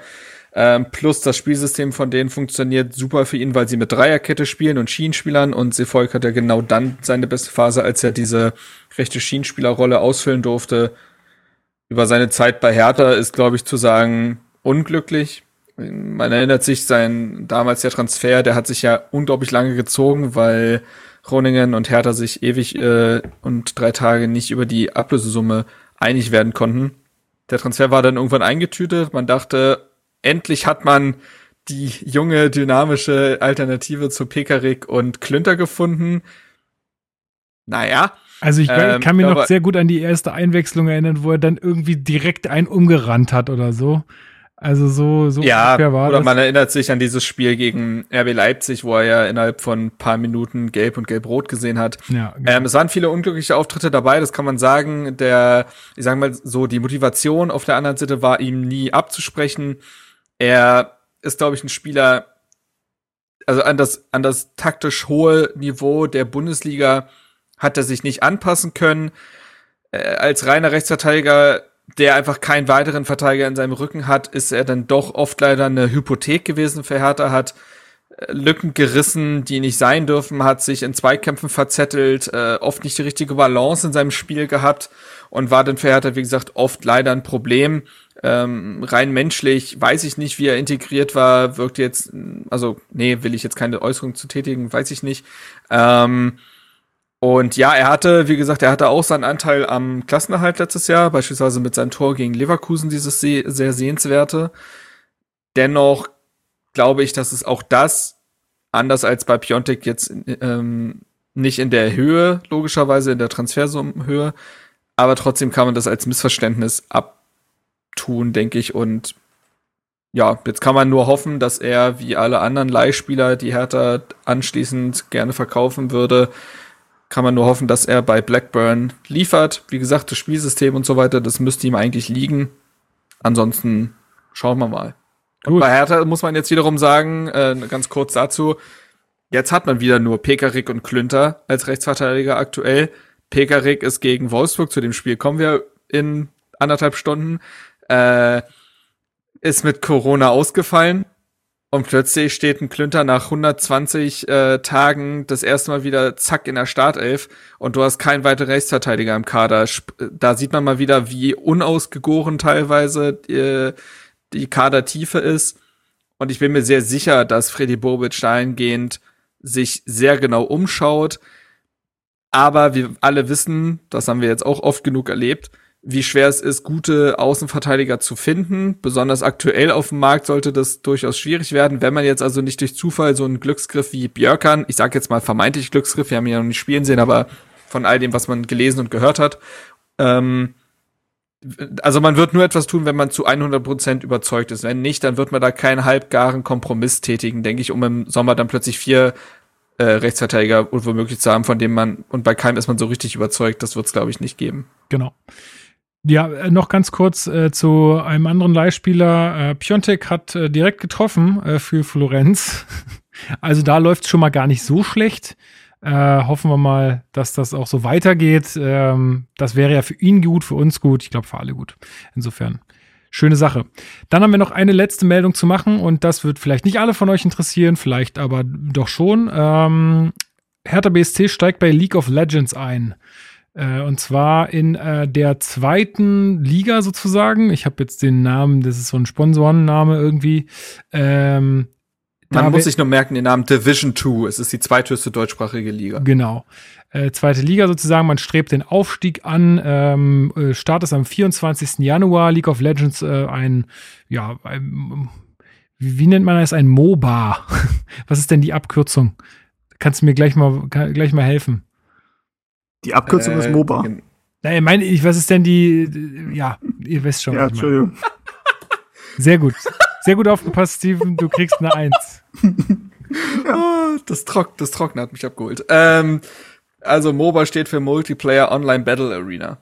So. Genau. Ähm, so, ich nehme jetzt aber nicht an, dass ich das gesamte Spiel gleich, gleich Nein, mit nein, erklären nein, soll, nein, sonst, ko- sonst äh, kommen wir wirklich erst in anderthalb Stunden Unbedingt, zum äh, unbedingt nicht. Wolfsburg-Spiel. Nein, aber äh, auch Hertha BSC platziert sich jetzt nach äh, den, ja, sagen wir mal, da bei FIFA, wo sie ja schon mit drin stecken, platzieren sie sich jetzt auch dort. Äh, League of Legends eins der oder das meistgeschaute ähm, PC-Game äh, in der Öffentlichkeit. Und äh, ja, wenn man da einsteigen will, glaube dann kommt man um dieses Spiel nicht drum rum.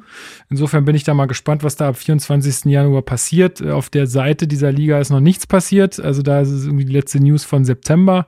Bin mal gespannt, was dann da, wer dann da noch mitspielt und wie das Ganze läuft. Also ich bin da jetzt echt mal erstmal interessiert und gucke mal äh, rein und schau mal, ob mich das in irgendeiner Art und Weise abholt.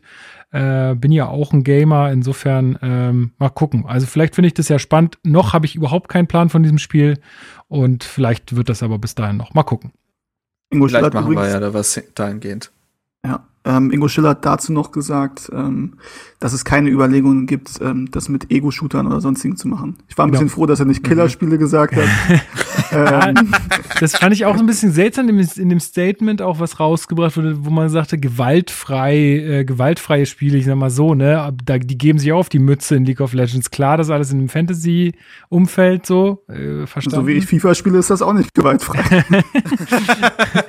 Aber äh, ja gut, ich glaube, es gibt schon immer noch einen deutlichen Unterschied zwischen Ego-Shootern, äh, wo man irgendwelche anderen wirklich sehr menschlich aussehende äh, Spieler dann äh, virtuell da umbringt, ähm, als das jetzt bei so kleinen Monsterviechern der Fall ist. Okay, dann glaube ich, sind wir mit dem News-Teil durch und wir Ich habe noch zwei kleine Meldungen. Ja, sag So in der Kategorie, äh, wo sind sie jetzt? Ähm, das interessiert ja Leute auch immer durchaus, äh, wo Ex-Spieler gelandet sind. Auch dafür haben wir auch einen Discord-Channel. Zum einen ist Patrick Ebert zum Verein gewechselt, den ja mittlerweile Alexander Nuri trainiert, nämlich in der zweiten griechischen Liga AO Kavala.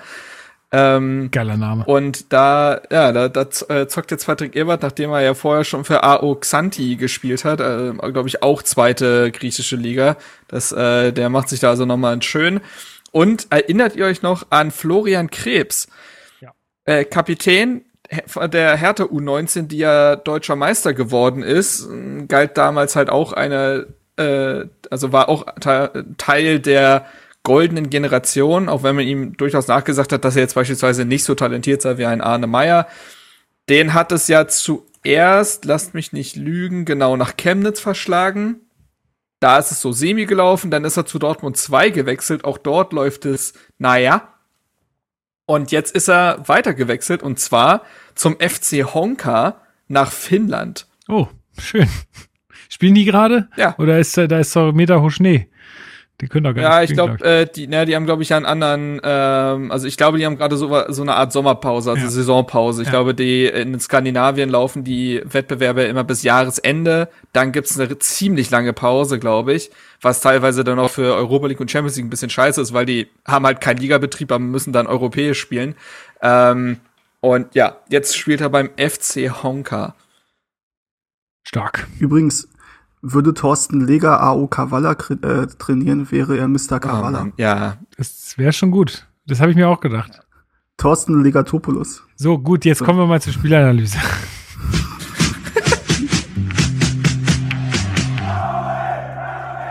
Spielanalyse. oh Mann, ey. Wir stimmen uns noch mal ein bisschen ein auf die Flashbacks, Spielanalyse. ich kann das nicht. okay, also herzlich willkommen zur Spielanalyse. Ähm, wir haben gespielt in äh, Wolfsburg das so, sogenannte ICE-Derby. Oh, ey, es ist einfach furchtbar. Naja, und äh, Schiedsrichter der Partie, das sollte man vielleicht hier auch gleich mal zu Beginn erwähnen, war Robert Hartmann. Ähm, Du hattest es vorhin schon gesagt, Marc. Pekarik äh, ist ausgefallen mit Corona. Das hat Klünter äh, sein Startelf-Debüt äh, verschafft. In der Innenverteidigung hatten wir Toruna Riga und äh, Stark stehen. Äh, auf der linken Verteidigerposition Mittelstädt. In der Zentrale waren es wieder Darida und Oskar Sieber. Dann so, ja, so wie gehabt eigentlich äh, Marco Richter und Eckelenkamp auch äh, direkt von Beginn. Äh, und im Sturm Belfodil, der ja auch noch nicht lange mittrainiert hat, glaube ich. Ähm, mhm. Und äh, Maolida. Wie ist es losgegangen? Also, ich äh, habe ja schon letzten Podcast äh, gesagt, dass ich jetzt nicht wahnsinnig viel erwartet habe von dem Spiel, aber dass es am Ende doch äh, anfangs so wenig war von unserer Seite, hätte ich jetzt nicht gedacht. Ähm, Marc, was, was hat denn Wolfsburg so gut gemacht, dass sie da auch dann zu diesen Großchancen kamen äh, in, in, in der ersten Phase? Ich sag mal so in den ersten 20 bis 30 Minuten. Wolfsburg hat gepresst.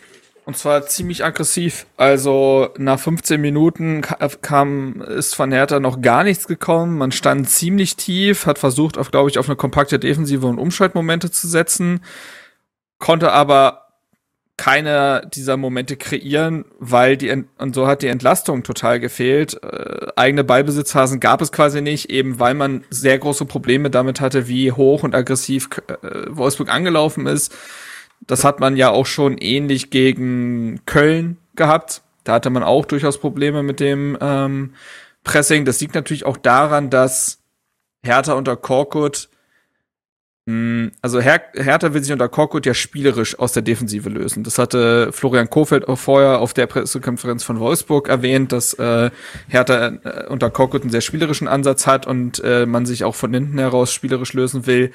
Und wenn das halt noch nicht zu 100 Prozent sitzt, was es auch in der Zeit, in der Korkut jetzt da ist, nicht kann, das ist, das dauert lange, ähm, dann ist man eben anfällig für Pressing, so. Und, äh, wie gesagt, in den ersten 15, 20, 25 Minuten äh, kam halt gar nichts, beziehungsweise von Wolfsburg in der 16. und 18. Minute jeweils die Chancen, die großen Chancen zum 1 zu 0, die aber ungenutzt blieben. Genau, also in der 15. oder ja, oder 16. Minute ist es Roussillon, der sich da irgendwie äh, auf der linken Außenbahn ähm, dann äh, durchsetzt und den, den Ball nach innen gibt auf Luca Waldschmidt, der dann den Gomez macht, so ein bisschen. Also, dass der nicht drin war, davon träumt er wahrscheinlich heute Nacht noch. Ähm, und dann ein paar Minuten später, ich glaube zwei Minuten später, gibt's dann den fast identischen Angriff, äh, wo wieder Roussillon auf der linken Seite äh, in die Mitte passt und dort der Oberhorster von Wolfsburg äh, steht zentral und äh, den Ball dann aber zu zentral auf Schwolo schießt. Und ähm, ja, und dann gab es noch zwei äh, Chancen, die dann glück glücklicherweise von uns abseits waren, Steven, aber wir hatten es schon kurz im Vorgespräch, äh, Schwolo mit einem guten Tag, ehrlich gesagt, oder? Schwolo mit einem sehr guten Tag. Ähm, ich glaube, war auch so ein bisschen das Ding, er wurde auch so ein bisschen dankbar quasi warm geschossen. Ja, also diese Dinger, ähm, das von Weghorst zum Beispiel, was du eben erwähnt hast, ähm, da hat er natürlich auch Glück, dass er da so zentral angespielt wurde. Es gab noch dieses Ding mit dem, das war aber glaube ich abseits, ne, wo der so einen halben Heber-Chip versucht, der aber auch viel zu zentral ja, kommt. Ja, ja ähm, ja, also Schwolo für mich mit einem, mit einem sehr guten äh, Spiel. Ich war heute sehr überrascht, dass der Kicker eben dafür die Note 3 gibt. Hat allerdings Samstag während mhm. des Spiels schon gesagt, wahrscheinlich zählen diese ganzen Abseitsdinger nicht in die Wollt Bewertung dazu. Ja, ja finde ich aber ein bisschen schwierig, weil, also klar, irgendwo musst du die ganze ziehen. Lukas hat es auch im Vorgespräch gesagt, aber ja, also trotzdem, äh, ne, wenn es kein Abseits gewesen wäre, hätte die Dinger halt gehalten. Und in ja, dem Moment. Die Mannschaft hat ja sogar noch einen Vorteil durch das Abseits. Also erstmal, ne? Ähm, ich finde ja, so ist aber schwierig, weil wenn du es wenn du es andersrum siehst und ein Stürmer erzielt äh, ja, ja, ein Tor klar. und dann wird's abgepfiffen, kriegt er ja auch nicht die Note zwei, weil wäre ja eigentlich ein Tor gewesen. Also ich ist es un mhm. ist blöd, aber man muss sich ja nicht an der Kickernote aufhalten. Äh, zu Schwolo würde ich gerne gleich direkt was sagen und zwar gab es jetzt ähm, äh, elf, bei der Elf Freunde Online, ich glaube, man Also ich glaube, das ist kostenpflichtig, der Artikel. Ich weiß es nicht genau. Also ich bin halt Mitglied und ich weiß dann teilweise nicht, ist das jetzt, also ich sehe halt alle Artikel, deswegen kann ich nicht sagen, ob das jetzt äh, hinter einer Bezahlschranke ist oder nicht. Ähm, auf jeden Fall äh, gibt es da einen Artikel von äh, Sascha Felter. Ich weiß nicht, ob ihr den kennt. Der hat auch einen ähm, Toyota-Analyse-Podcast mittlerweile. Ist halt Toyota-Experte. Von denen gibt's ja im Journalismus eigentlich relativ wenige, die sich auf die Position so ähm, fokussieren. Und der hatte einen Artikel zu Schwolo vor dem Spiel ähm, geschrieben für die Elf Freunde. Und da geht's halt darum, dass die Kritik an ihm ja durchaus gewachsen ist oder anhält, seitdem er da ist und ob das gerechtfertigt ist.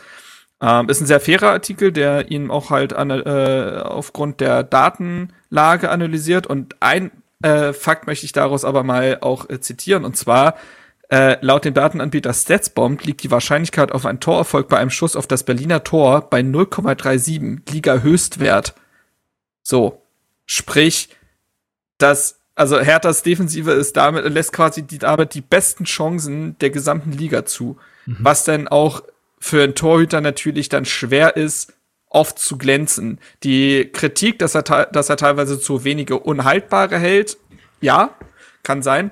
Aber wie gesagt, es wird ihm auch nicht leicht gemacht, im Hertha-Tor eine gute Figur zu machen. Ja, das war ja auch auf, auf jeden Fall klar. Ne? Du, auch, du bist ja als einzelner Spieler immer irgendwie auch abhängig von deinem Team und äh, auch da als Torhüter dann ganz massiv von der Abwehr. Insofern ähm, stimmt es schon? Ja, auch in den letzten, diese Abwehrreihe hat ja bei Hertha in den letzten anderthalb Jahren auch wirklich viel gewechselt, ne? Also selten auch eine gleichbleibende Viererkette oder gar Sechser gehabt und auch das ist für einen Keeper total wichtig, weil er teilweise dann wissen muss, okay, äh, lässt der Rechtsverteidiger die Flanke eher durch, versucht er sich reinzuwerfen, muss sich also vielleicht mit einer abgefälschten Flanke rechnen. Also das beeinflusst das Torhüterspiel natürlich auch, äh, das nochmal zur fairen Bewertung. Aber wie gesagt, um den Bogen zu spannen, gegen Wolfsburg hat er ja wirklich eine sehr, sehr gute Partie gezeigt. Genau. Ich Nach, möchte aber ja.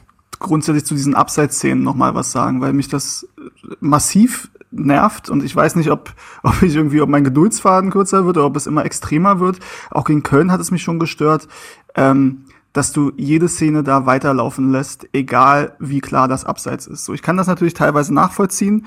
Du willst ja keine Szene abpfeifen, in der ein Tor entstehen könnte und später merkst, es war komplett unnötig, dass du abpfeifst. Das kann ich ja nachvollziehen. Komisch. Moment mal, ist da, ich weiß nicht, hat, dieser, weiß nicht, was du meinst. Hat, hat dieser Satz einen doppelten Boden? Nein, das, das, ist ja einfach, also das kann ich durchaus nachvollziehen, das stimmt, das ist völlig richtig, was ich da sage. So, aber, aber entschuldige bitte, es ist komplett nervig, dass du jede Szene teilweise ewig lang und teilweise noch mit Pässen, die danach gespielt werden, weiterspielst, weil du dich nicht traust, die Fahne zu heben. Ja, und vor allen Dingen bei, bei glasklaren Situationen. So so ist es. Wirklich bei klaren Dingen, die von der Tribüne oder vom Fernseher aus zu erkennen sind. Natürlich kann man auch sagen, da gibt's dann immer noch manchmal einen Fall, der sieht klar aus und dann ist der auf einmal doch nicht mehr so klar, weil die Perspektive verzerrt. Ja, okay.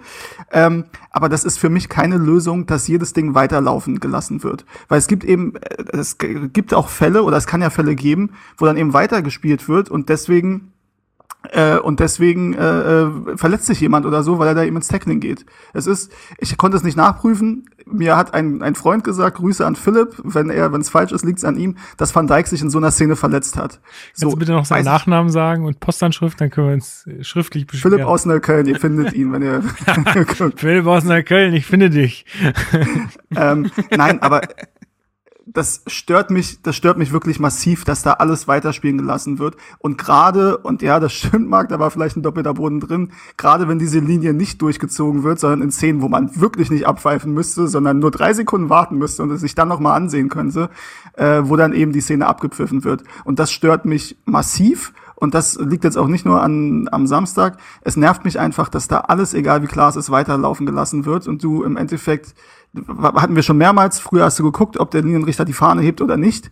Und jetzt wartet er fünf Minuten, übertrieben gesagt, bis die Fahne gehoben wird. Und mich stört das massiv. Ja, kann ich total nachvollziehen. Bin stört ja dich das eigentlich massiv? Würdest du das sagen? Okay, der war ein bisschen gemein. Zieh das nicht ins Lächerliche. Ich kann ihn da total äh, unterstehen und ja, würde das gerne das unterschreiben. Ich muss dazu sagen, bei mir in der Nähe hat, äh, hat massiv einen Dönerladen aufgemacht, deswegen habe ich vielleicht ein so, bisschen dann, dann das Wort massiv oder den Namen massiv in letzter Zeit. Also hat, also den stört's halt, den stört's halt auch, hast du mit ihm kurz geredet. Genau. Ja, den stört's, den stört's auch, ähm, aber gut, er bietet massive Döner übrigens an, die sind wirklich massiv, die Döner, muss man sagen. Also der Name ist Programm. Okay. Muss ich mal vorbeischauen. Ich auch. Ja. Gut, ja. ähm, machen wir mal im Spiel weiter. Ähm, nach gut 30 Minuten wacht Hertha dann so ein bisschen auf. Die erste oder auch einzige wirklich ja aussichtsreiche ähm, Chance, die ich gesehen habe, bis auf so einen Schuss neben das Tor noch von Richter später, ähm, kam eigentlich aus so einer Kontersituation, die von Darida aber wahnsinnig kläglich vertändelt wird. Also er hat dann äh, dolle Probleme bei der Ballannahme und dann irgendwie spielt er nicht im richtigen Moment ab und dann ist eigentlich die komplette Wolfsburger Hintermannschaft schon wieder um ihn rum und dann äh, ist der Angriff auch vorbei. Ähm, was auch noch spannend war, bevor ganz kurz, wir, ganz ja. kurz, äh, kann ich das als äh, Gelegenheit nehmen, mal generell über Vladimir Darida zu reden? Oder ja, sollte ich das in der Halb quasi Halbzeitpause machen? Nee, du kannst das auch gerne. Aber gut, na gut, wenn, wenn wir jetzt gerade den Ausflug zu Schwolo gemacht haben, dann jetzt auch gerne zu Darida. Hm, wie formuliere ich das? Für die Rolle, die Vladimir Darida aktuell in Herthas Spiel spielt, reicht es nicht mehr. Ähm, ich, ich weiß, dass Vladimir Darida gerne auch von Kommentatoren beispielsweise sehr gerne positiv hervorgehoben wird, aufgrund seiner Arbeitsrate, aufgrund seiner Laufstärke und die war in dem Spiel wieder da und ja, deshalb war er in vielen Szenen irgendwie mit im Bild. Ähm, beispielsweise klärt er ja auch in der zweiten Halbzeit irgendwo äh, irgendwann äh, einen Ball im Strafraum, weil er halt mitgelaufen ist und das ist auch alles sehr löblich und seine Arbeitsrate ist etwas, was Hertha ja grundsätzlich gut tut, weil Laufstärke jetzt auch nicht unbedingt immer das größte Attribut dieser Mannschaft ist. Und er kann dieser Mannschaft auch durchaus noch etwas geben, aber sowohl vielleicht bin ich da gemein, aber es glaube ich jetzt ehrlich gesagt nicht, weil sich die Szenen halt häufen. Zum einen beispielsweise, wie er im letzten Spiel das 1 zu 3 hergibt aufgrund der schlechten Ballkontrolle, als auch jetzt diese Konterchance in der 33. Minute, die er vertändelt, zeigen halt auf, erstmal stellvertretend, dass es für Vladimir Darida spielerisch nicht reicht, Herthas Mittelfeld anzuführen ich komme gleich dazu, dass das nicht nur ihm anzulassen ist und er auch Opfer davon ist, dass dieser Kader nicht ausgewogen ist. Aber erstmal nur auf ihn bezogen. Ähm, das macht ganz viel in Herthas Spiel kaputt. Ich habe ja gerade erwähnt, dass unter Typhon Korkut Hertha versucht, sauber im eigenen Spielaufbau aus der eigenen Hälfte rauszukommen und nicht es mit einem langen Ball versucht, wie man es oft unter Paldada gesehen hat. Und das finde ich löblich. Das ist der erste Ansatz des aktiven Spiels, den ja Freddy Bobic jetzt fordert. Bloß bröckelt dieser Ballbesitz ab der Mittellinie massiv, jetzt sind wir wieder bei massiv, ähm, sobald Vladimir Darida an den Ball kommt, weil er eine ganz schlimme Entscheidungsfindung teilweise hat, wenn es dann Richtung letztes Drittel geht, weil seine Passschärfe zu wünschen übrig lässt, weil er sich im Zweikampf körperlich nicht wirklich durchsetzen kann, weil das immer noch ein 1,73, äh, ein schmaler 1,73 Meter Mittelfeldspieler ist. Das heißt also, er kann jetzt auch nicht wie ein Serda äh, sich auch durchtanken. Und das, das sind alles Komponenten, die du heutzutage brauchst, um den Takt in dem Mittelfeld auch angeben zu können. Und ich fand teilweise äh, Santiago Ascasiba spielerisch ausgereifter als Darida in diesem Spiel, der jetzt schon seit längerem sehr, sehr, sehr überhastet wirkt in seinen Aktionen und das wird halt auch einem Spieler in dem Alter, Vladimir Darida ist jetzt 31, wird dieses Jahr 32, wird dem halt auch nicht gerecht. Was ich damit sagen will ist, ich glaube, dass als, als, als eine unterstützende Rolle jemand, der Bälle wegläuft, der, der, der, der Lücken zuläuft, der den einfachen Pass spielt. Das kann noch funktionieren. Es wird aber sehr, sehr offensichtlich, dass Hertha ein massives Problem, mein Gott, dieses dämliche Wort, dass Hertha ein, ein sehr großes Problem im Mittelfeld hat, sobald ein Suat Serda fehlt, aber auch wenn äh, ein, ein äh, Stefan Jovetic fehlt, der sich ja oft in diesen Zehnerraum fallen lässt. Sobald einer der beiden Komponenten oder beide fehlen, hat Hertha ein massives Problem. Ein mass tatsächlich sehr massives Problem. Äh, Im Mittelfeld, was spielerische Lösungen angeht. Es reicht von den Fähigkeiten einfach her nicht. Und das hast du auch in dieser Partie oft genug gesehen und dadurch funktioniert dann diese, dieses ähm, Verschieben ins letzte Drittel funktioniert ganz, ganz selten.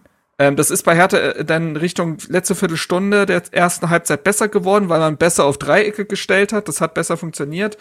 Aber mein Gott, das ist viel zu dünn und das spricht halt gegen die Kaderqualität und zeigt auch das, was ich letztes Mal, glaube ich, länger ausgeführt habe, dass dieser Kader es auch keinem Trainer einfach macht, weil diese spielerische Idee natürlich auch nur mit dem geeigneten Personal umzusetzen ist. Oder dieses Personal ist nicht ganz geeignet und braucht dann sehr, sehr, sehr viel Zeit, um die Spielidee umzusetzen.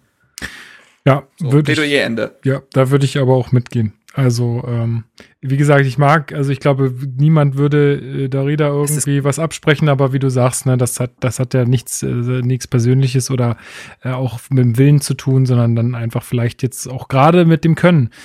Ähm, ja, in dem, in dem Fall. Gut, kommen wir äh, zur ersten strittigen Situation, die Robert Hartmann äh, ja, dann falsch gelöst hat aus meiner Sicht. Und zwar die Elfmetersituation äh, mit äh, Toruna Riga und Steffen ist es, glaube ich, in der 39. Minute ähm, gibt es einen Zweikampf zwischen den beiden und ähm, Toruna Riga, ja, verteidigt im Strafraum gegen Steffen. Steffen kommt dabei zu Fall. Äh, Steven, wie hast du es gesehen? Äh, jetzt nach so vielen Zeitlupen und so, ist das ein Elfmeter, ja oder nein? Und wenn ja, warum hat hier ein Videoschiedsrichter das nicht korrigiert? Ja, weil die Eingriffsschwelle ja ein bisschen willkürlich gesetzt wird und das Ermessenssache ist immer noch, was eine klare Fehlentscheidung und was nicht. Also für mich war es eher ein Elfmeter, muss ich so ehrlich sein. Ich fand, also als die ähm, Wiederholungen dann kamen, in der ersten Wiederholung dachte ich, na ja, das will er schon sehr und stellt sein Bein da sehr nach außen und knickt schon so ein bisschen ein, bevor die Berührung da ist. Die Berührung ist allerdings schon auch ordentlich, also ich glaube, da kann man sich nicht beschweren, ehrlich gesagt, wenn es den Elfmeter gibt, ähm, ist meine Sicht. Und also so ehrlich muss man sein, als Herr Taner auf anderer Seite hätte ich mich massiv drüber aufgeregt, wenn Ja. das nicht gepfiffen worden Das, wäre. genau, das ist so ein bisschen mein Maßstab. Ne? Also die Elfer gab es auf jeden Fall schon und Toruna Riga ist super plump da in seine in seinem Verteidigen. Und deswegen hätte ich auch gesagt, ja, kann man geben. Ist dumm, dumm ohne Ende, aber Ja, denke ich auch. Also es ist ähm, für mich ein Elfmeter, ein ziemlich klarer Elfmeter. Ähm, kannst du sagen, okay, klare Fehlentscheidung hatten wir schon zigmal das Thema, wie wird das jetzt definiert? Ähm, wenn er den pfeift, wird er sicher auch nicht zurückgenommen. Das äh, muss man auch sehen. Dann ist halt wieder die Frage, ne? Ähm, durch den Videoassistenten, wie viel wird laufen gelassen, ähm, weil du weißt, du kannst es im Nachhinein nochmal korrigieren. Ja. Oder halt, was wird nicht laufen gelassen, obwohl es wirklich sinnvoll wäre, es laufen zu lassen. Okay, aber genug jetzt darüber gesprochen. Also wie gesagt, für mich ähm, eher ein Elfmeter Glück gehabt und die Videoassistent-Diskussion hatten wir jetzt echt schon oft und vor allem bei der nächsten Szene werden wir nochmal drüber kurz sprechen, insofern. genau, hast du, hast du sonst zu der 39. Minute noch eine andere Meinung, Marc? Ja, ich bin, ich gehe eher in die Richtung 50-50, weil ich wirklich finde, dass Steffen das arg provoziert und ich glaube, dass äh, Toranaria geht so stumpf rein, weil er halt vermutet, dass Steffen jetzt abzieht und er hätte sich dann mehr oder weniger an den Ball geworfen, beziehungsweise in die Richtungsänderung. Ähm, und dadurch sieht das sehr, sehr plump aus, weil Torunariga einfach was anderes antizipiert hatte. Das macht es nicht weniger stumpf, aber ich finde schon, dass Steffen nur das eine in dieser Szene wollte. Das klingt sehr, sehr falsch, muss ich sagen. ähm, vielleicht, also das eine wollte er in dem Moment vielleicht nicht. Das weiß ich aber auch nicht. Äh, Meinst du den Elfmeter? Ist ein weiß, attraktiver Mann. Also, oh Gott, ich bringe mich hier in Teufelsküche. ähm, auf jeden Fall. Er hat auf jeden Fall die Haare ähm, schön. So viel muss man sagen. der hat auf jeden Fall die Haare schön, aber ob er nachher noch Bock gehabt hätte, er hat ja dann auch noch was äh, in die Region bekommen, also Da- weiß ich nicht. Jeder Annäherungsversuch Fall, vergebens gewesen. Also, um's mal, um's, um's nochmal, oh Mann, das ist äh, ganz komische Tages, Tagesform, Tagesforms entscheidet. Ähm, nee, auf jeden Fall, um's mal ernst zu beantworten, ich finde, das ist eine 50-50-Geschichte. Wenn er den in dem Moment gibt, dann darf's, dann kann's, also dann würde auch der Videoschiedsrichter auch andersrum nicht mehr eingreifen. Aber dadurch, dass der Schiedsrichter den im ersten Moment nicht gibt, finde ich, ist es auch keine klare Fehlentscheidung und wird dementsprechend auch nicht mehr angefechtet vom Videoschiedsrichter. Und deswegen finde ich die Szene an sich, wie sie ist, dann okay, sag ich mal. Ja, dann äh, haben wir in der 43. Minute Mhm. die nächste, äh, also eigentlich nicht strittige Entscheidung, weil ich Das glaube, ist- jeder, nein, nein, der nein, das gesehen hat, äh, sagt, äh, sorry, aber was ist das denn? Und zwar Selbst äh, Colinas Erben, die ja oft, äh, ich mag die Jungs, ne, aber die sind ja dann oft tatsächlich die Anwälte der Schiedsrichter Mhm, ja. äh, in, in der Bundesliga. Äh, der Alex Feuerherd war, der ist ja in der Halbzeitanalyse ähm, dann ja auch zugeschaltet und die haben natürlich über diese Szene geredet und der äh, hat erklärt, warum nicht gepfiffen wurde. Das, darauf kommen wir gleich, aber sieht die Entscheidung genauso als falsch an wie wir. wie, warum nicht gepfiffen wurde? Du hast gerade gesagt, Also äh, anders, warum der äh, äh, äh, sorry, warum also warum der Videoschiedsrichter nicht Ah ja, okay, hat. genau. Genau. Ja, so, das ist doch also ich erkläre noch mal kurz die Szene, es gibt einen Eckball äh, von der also wenn man aufs Tor kommt von der rechten Seite und ähm, dann äh, köpft äh, stark den richtig schön rein. Das hat er schon mal gemacht. Äh, das ist also so auch sein, sein präferierter, ähm, wie soll man sagen, Laufweg bei so Eckbällen, dass er den dann so mit dem Hinterkopf reinlegt. Und es war wirklich eigentlich ein schönes Tor. Aber äh, man hat schon während der Bewegung äh, den Pfiff gehört. Und zwar hat Hartmann auf Foulspiel von Eckelenkamp entschieden, der angeblich, äh, Roussillon, glaube ich, war es, weggeschoben haben soll. Nun hat man sich die äh, Zeitlupen angesehen und hat sich gefragt, wo, wo war da überhaupt eine Berührung? Keine Ahnung.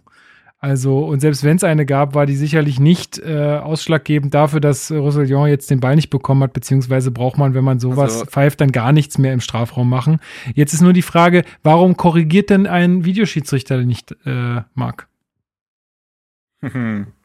Weil, und das finde ich halt wirklich geil, und da kommen wir auf das zu sprechen, was Steven vorhin erwähnt hat, äh, der Schiedsrichter äh, Hartmann das Ding abgepfiffen hat, bevor der Ball im Tor gelandet ist. Er hat die Szene quasi zu früh abgepfiffen. Und äh, deshalb hat sich der Videoschiedsrichter das nicht mehr angucken können, weil es ja dann äh, nichts mehr mit dem Tor zu tun hatte. Das heißt, ihm wurde die Eintrittsschwelle genommen. Was Ach, fantastisch ist, finde ich. Das ist so bescheuert. Ganz ehrlich. Ähm, ja, das hat ist es ist fast schon wieder wunderschön, muss ich sagen, weil es so, weil es die Idiotie dieses ganzen Videoschiedsrichter-Konstrukts teilweise dann doch irgendwie sehr gut veranschaulicht hat.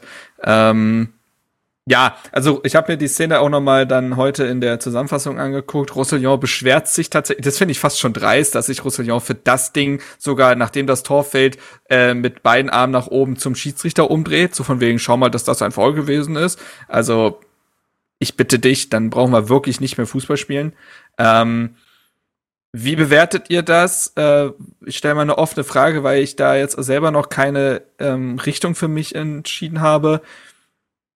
Das ist ja wirklich eine lachhafte Entscheidung. Und dar daraufhin geht nicht ein einziger mhm. Herr Taner zum Schiedsrichter mhm. und fäng äh, fängt dann nochmal an zu diskutieren. Wir wissen, dass das nicht unbedingt was bringen muss, aber wenn wir vom Thema, wenn wir Thema Galligkeit und so weiter ansprechen und wir beispielsweise den FC Bayern als Vergleich nehmen, nicht unbedingt vielleicht sympathischen Vergleich, aber als Vergleich nehmen, da wären 15 Spieler, nämlich noch welche von der Bank beim Schiedsrichter gewesen und hätten das angefechtet. Also, weiß ich nicht. Ich finde es, ich finde es schwierig, dass man das dann so hinnimmt, weil das ja, wie gesagt, eine lächerliche Entscheidung gewesen ist. Ich kann aber auch die andere Seite verstehen, die sagen, sorry, aber bringt doch ja auch nichts. Ja, also ich, ich bin wie, wie offen du die Frage gestellt hast.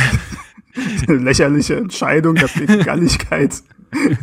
nee, also, also, ist ja richtig, ne? Aber. Ich gehe da voll mit dir mit, Marc. Ich finde es auch, also das habe ich ja schon öfter hier an der Stelle gesagt, ich finde, das, das muss einfach auch mehr rein, auch wenn mich das bei anderen Vereinen ankotzt. Aber wenn du das Spiel spielst in der Bundesliga, musst du es mitspielen. Da kannst du nicht äh, der sein, der sagt, ich benehme mich jetzt aber. Also ich meine, Stark fragt da irgendwie mal so ganz zaghaft nach. Auch ein Eckelenkamp äh, geht, glaube ich, zur Halbzeitpause dann äh, nochmal zum Schiedsrichter hin. Aber das reicht nicht. Da müssen, da müssen die Spieler einfach äh, rauf auf den Schiedsrichter und äh, den, den da belagern. Das ist einfach so. So wird das halt nun mal gemacht in der Bundesliga. Ich finde das nicht besonders gut, aber es ist halt so. Ich glaube, es wäre nochmal ein anderer Punkt, äh, wenn vielleicht Fans im Stadion gewesen wären, also äh, unsere Fans und nicht irgendwelche Trommler. Ähm, dann hätte man sich vielleicht, äh, ja, dann sind auch die Spieler vielleicht noch ein bisschen angestachelter. Ähm, Steven, wie siehst du das? Ja, ähm, also mich hat's auch ein bisschen irritiert. Ähm, ich habe halt diese Szene gesehen und dachte, da muss noch irgendwas anderes gewesen sein. So, das kann nicht der Grund gewesen mhm. sein. Und äh, tatsächlich auch, weil sich ja kaum beschwert wurde. Und ich dachte, also wenn das das Ding ist, dann also musst du dich ja beschweren. Natürlich, hast du recht, Marc, es bringt natürlich dann in der Szene nichts, ähm, aber trotzdem sagt es ja ein bisschen was darüber aus. Und wenn du dich ungerecht behandelt fühlst und dir das wichtig ist in dieser Situation, also sagt ja keiner, dass du jetzt irgendwie den Schiri beleidigen sollst, aber also man kann ihm ja schon deutlich machen, auch ohne jetzt eine Karte zu riskieren oder so, dass das eine krasse Fehlentscheidung war. Ähm, und ihm mal sagen, guck dir mal das mal in der Halbzeit noch mal an, überleg mal, wie du bei der nächsten Szene pfeifst. Nein, aber mhm. Ähm, das ist ja dann tatsächlich oft so, dass dann ne, bei der nächsten kritischen Entscheidung das dann eher in die andere Richtung geht. Das haben ja, also die Bayern kann man jetzt unsympathisch finden oder nicht, aber es haben die ja über Zehnte professionalisiert, dieses Verhalten, dass wenn der FC Bayern mal ungerecht behandelt wird, dann wird aber auch ein Fass aufgemacht, dass das möglichst die nächsten Jahre nicht mehr passiert. Ähm, also es hat mich schon sehr irritiert, dass da kaum was kam, ehrlich gesagt. Und ja, weiß ich nicht. Ähm, ja, keine Ahnung. Wahrscheinlich, also Weder hat früher ein Zecke auf der Bank, die waren da wahrscheinlich noch emotionaler als die Spieler auf dem Feld. Finde ich auch ein bisschen schwierig, vor allem wenn es ja um dieses Mentalitätsding geht und sich zu zerreißen.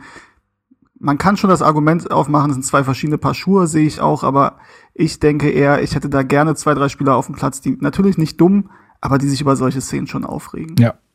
Ich glaube, Boateng wäre da gewesen. Ja. Ja.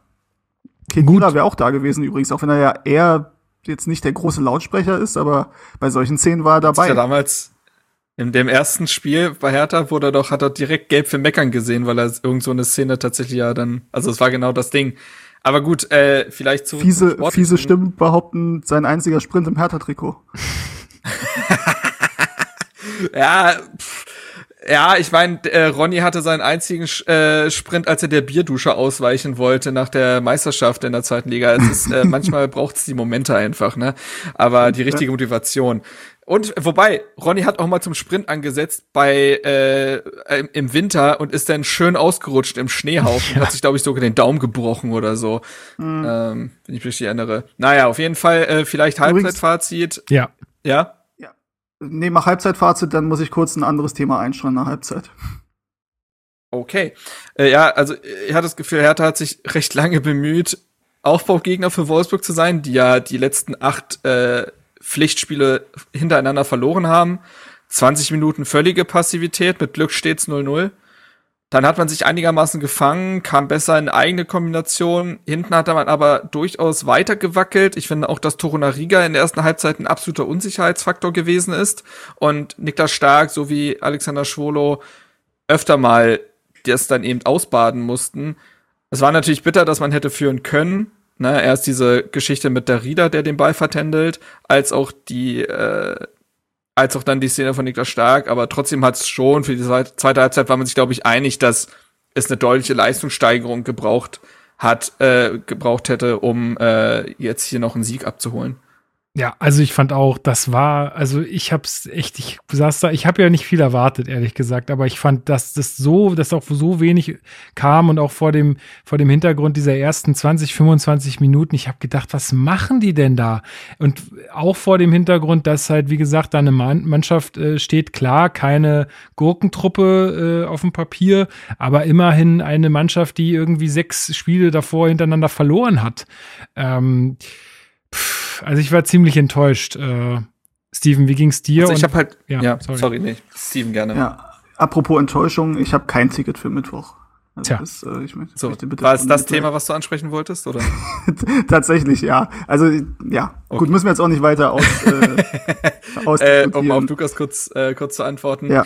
Also, ich habe das Gefühl, dass diese Mannschaft immer noch, immer noch ein äh, mentaler ja, wie soll ich das sagen? Ähm, Fragiles Gebilde. Die sind im, exakt, die sind einfach sehr, sehr zittrig. Und wie hast, und die haben ja gegen Köln, Köln hat hoch gepresst, ne? Und Hertha hatte da ja auch Probleme. Und genauso ist Wolfsburg ja direkt von der ersten Minute an, da kann man auch äh, sagen, das hat Kofeld den einfach gut gezeigt anscheinend oder gut im Training vorher klar gemacht. Lauft die einfach hoch an und zeigt Präsenz, das kann schon reichen, dass die verunsichert sind. Und genau das ist ja eingetroffen. Also dann kam wahrscheinlich wieder die Flashbacks, oh nein, gegen Köln habe ich auch den Ball verloren und dann wurde es brenzlig. Und dann hat man sich nicht mehr auf sein eigenes Spiel besonnen.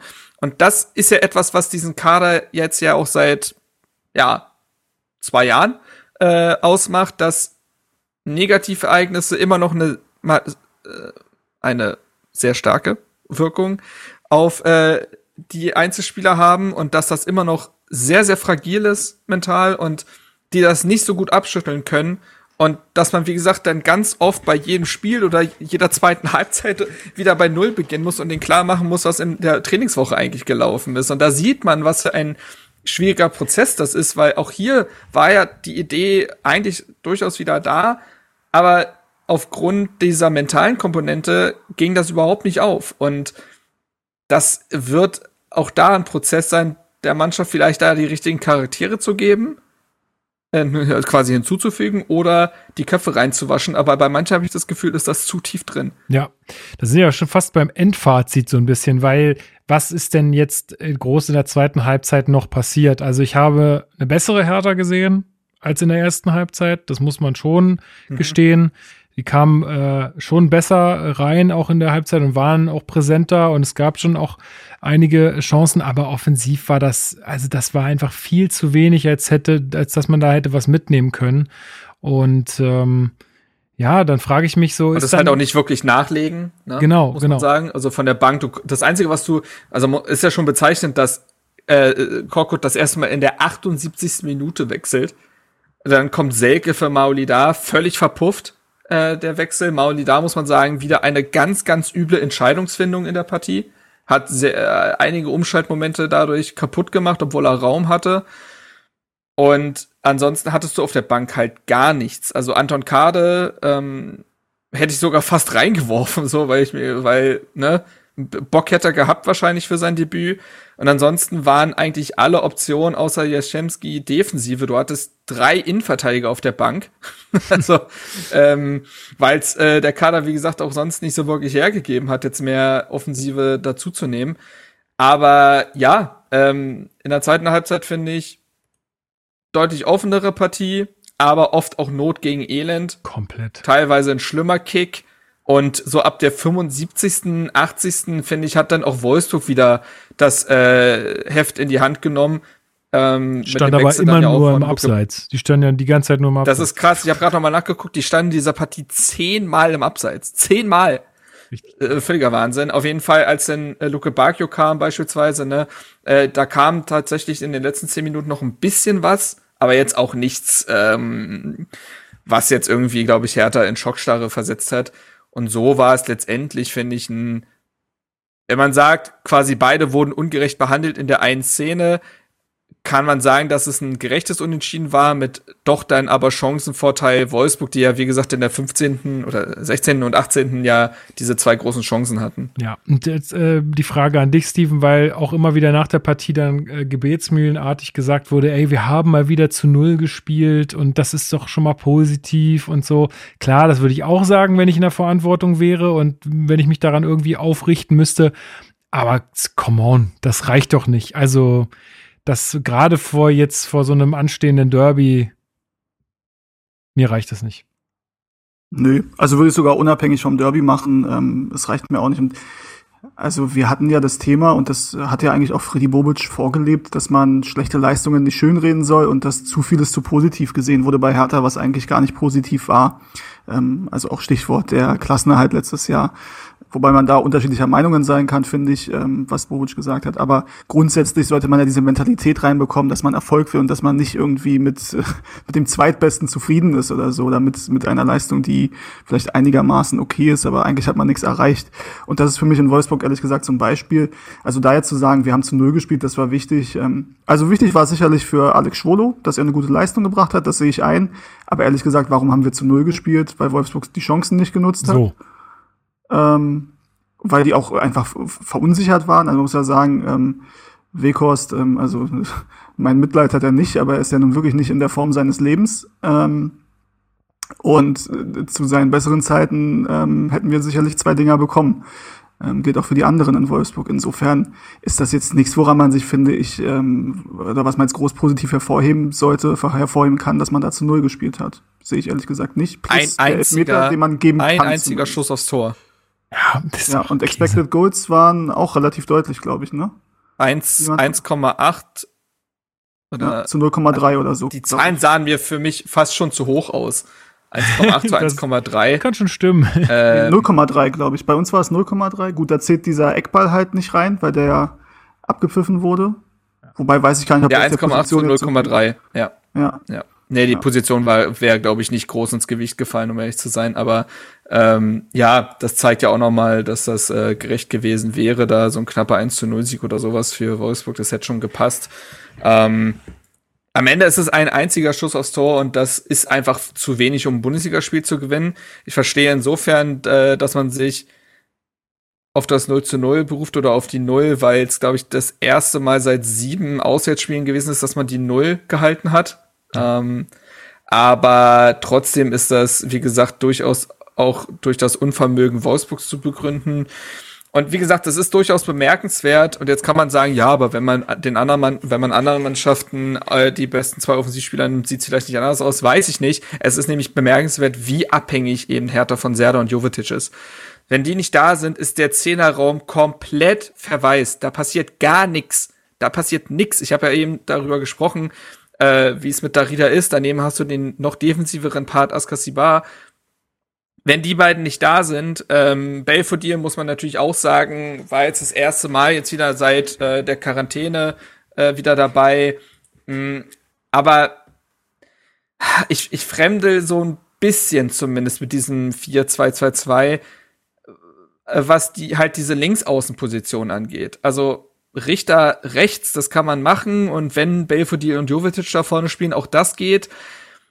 Ich hoffe aber sehr, dass man vielleicht auch mal drüber nachdenkt, dass äh, wenn jetzt ein Björkan anscheinend ja spielfit ist, ich nehme jetzt mal an, dass er gegen Union im Kader stehen wird, weil er jetzt vorhin auf der PK zum Spiel nicht mehr namentlich erwähnt wurde für die Spieler, die fehlen oder fehlen könnten, mhm. dass man darüber vielleicht nachdenkt, dass Mittelstädt eins nach vorne gezogen wird, der, wie ich finde, ein sehr also sehr gutes, aber ein wirklich gutes Spiel gemacht hat gegen Wolfsburg, äh, defensiv sehr sicher, hat sich vom Pressing nie ähm, beeindrucken lassen dass man vielleicht die beiden mal zusammen sieht, weil Eckelenkamp, auch wenn er ein, zwei Szenen hatte, die wieder was angedeutet haben, äh, das, das, das reicht nicht. Und ich finde auch, dass ein Serda auf dieser halblinken Position verschenkt ist. Ja, gut. Wollen wir ein bisschen auf die Tube drücken äh, und äh, uns mal die nächste Partie angucken? Gerne doch. Gut. Am Wochenende wird wieder Fußball gespielt. Wer macht ja. das Rennen? Weiß ich gar nicht. Wer spielt denn überhaupt?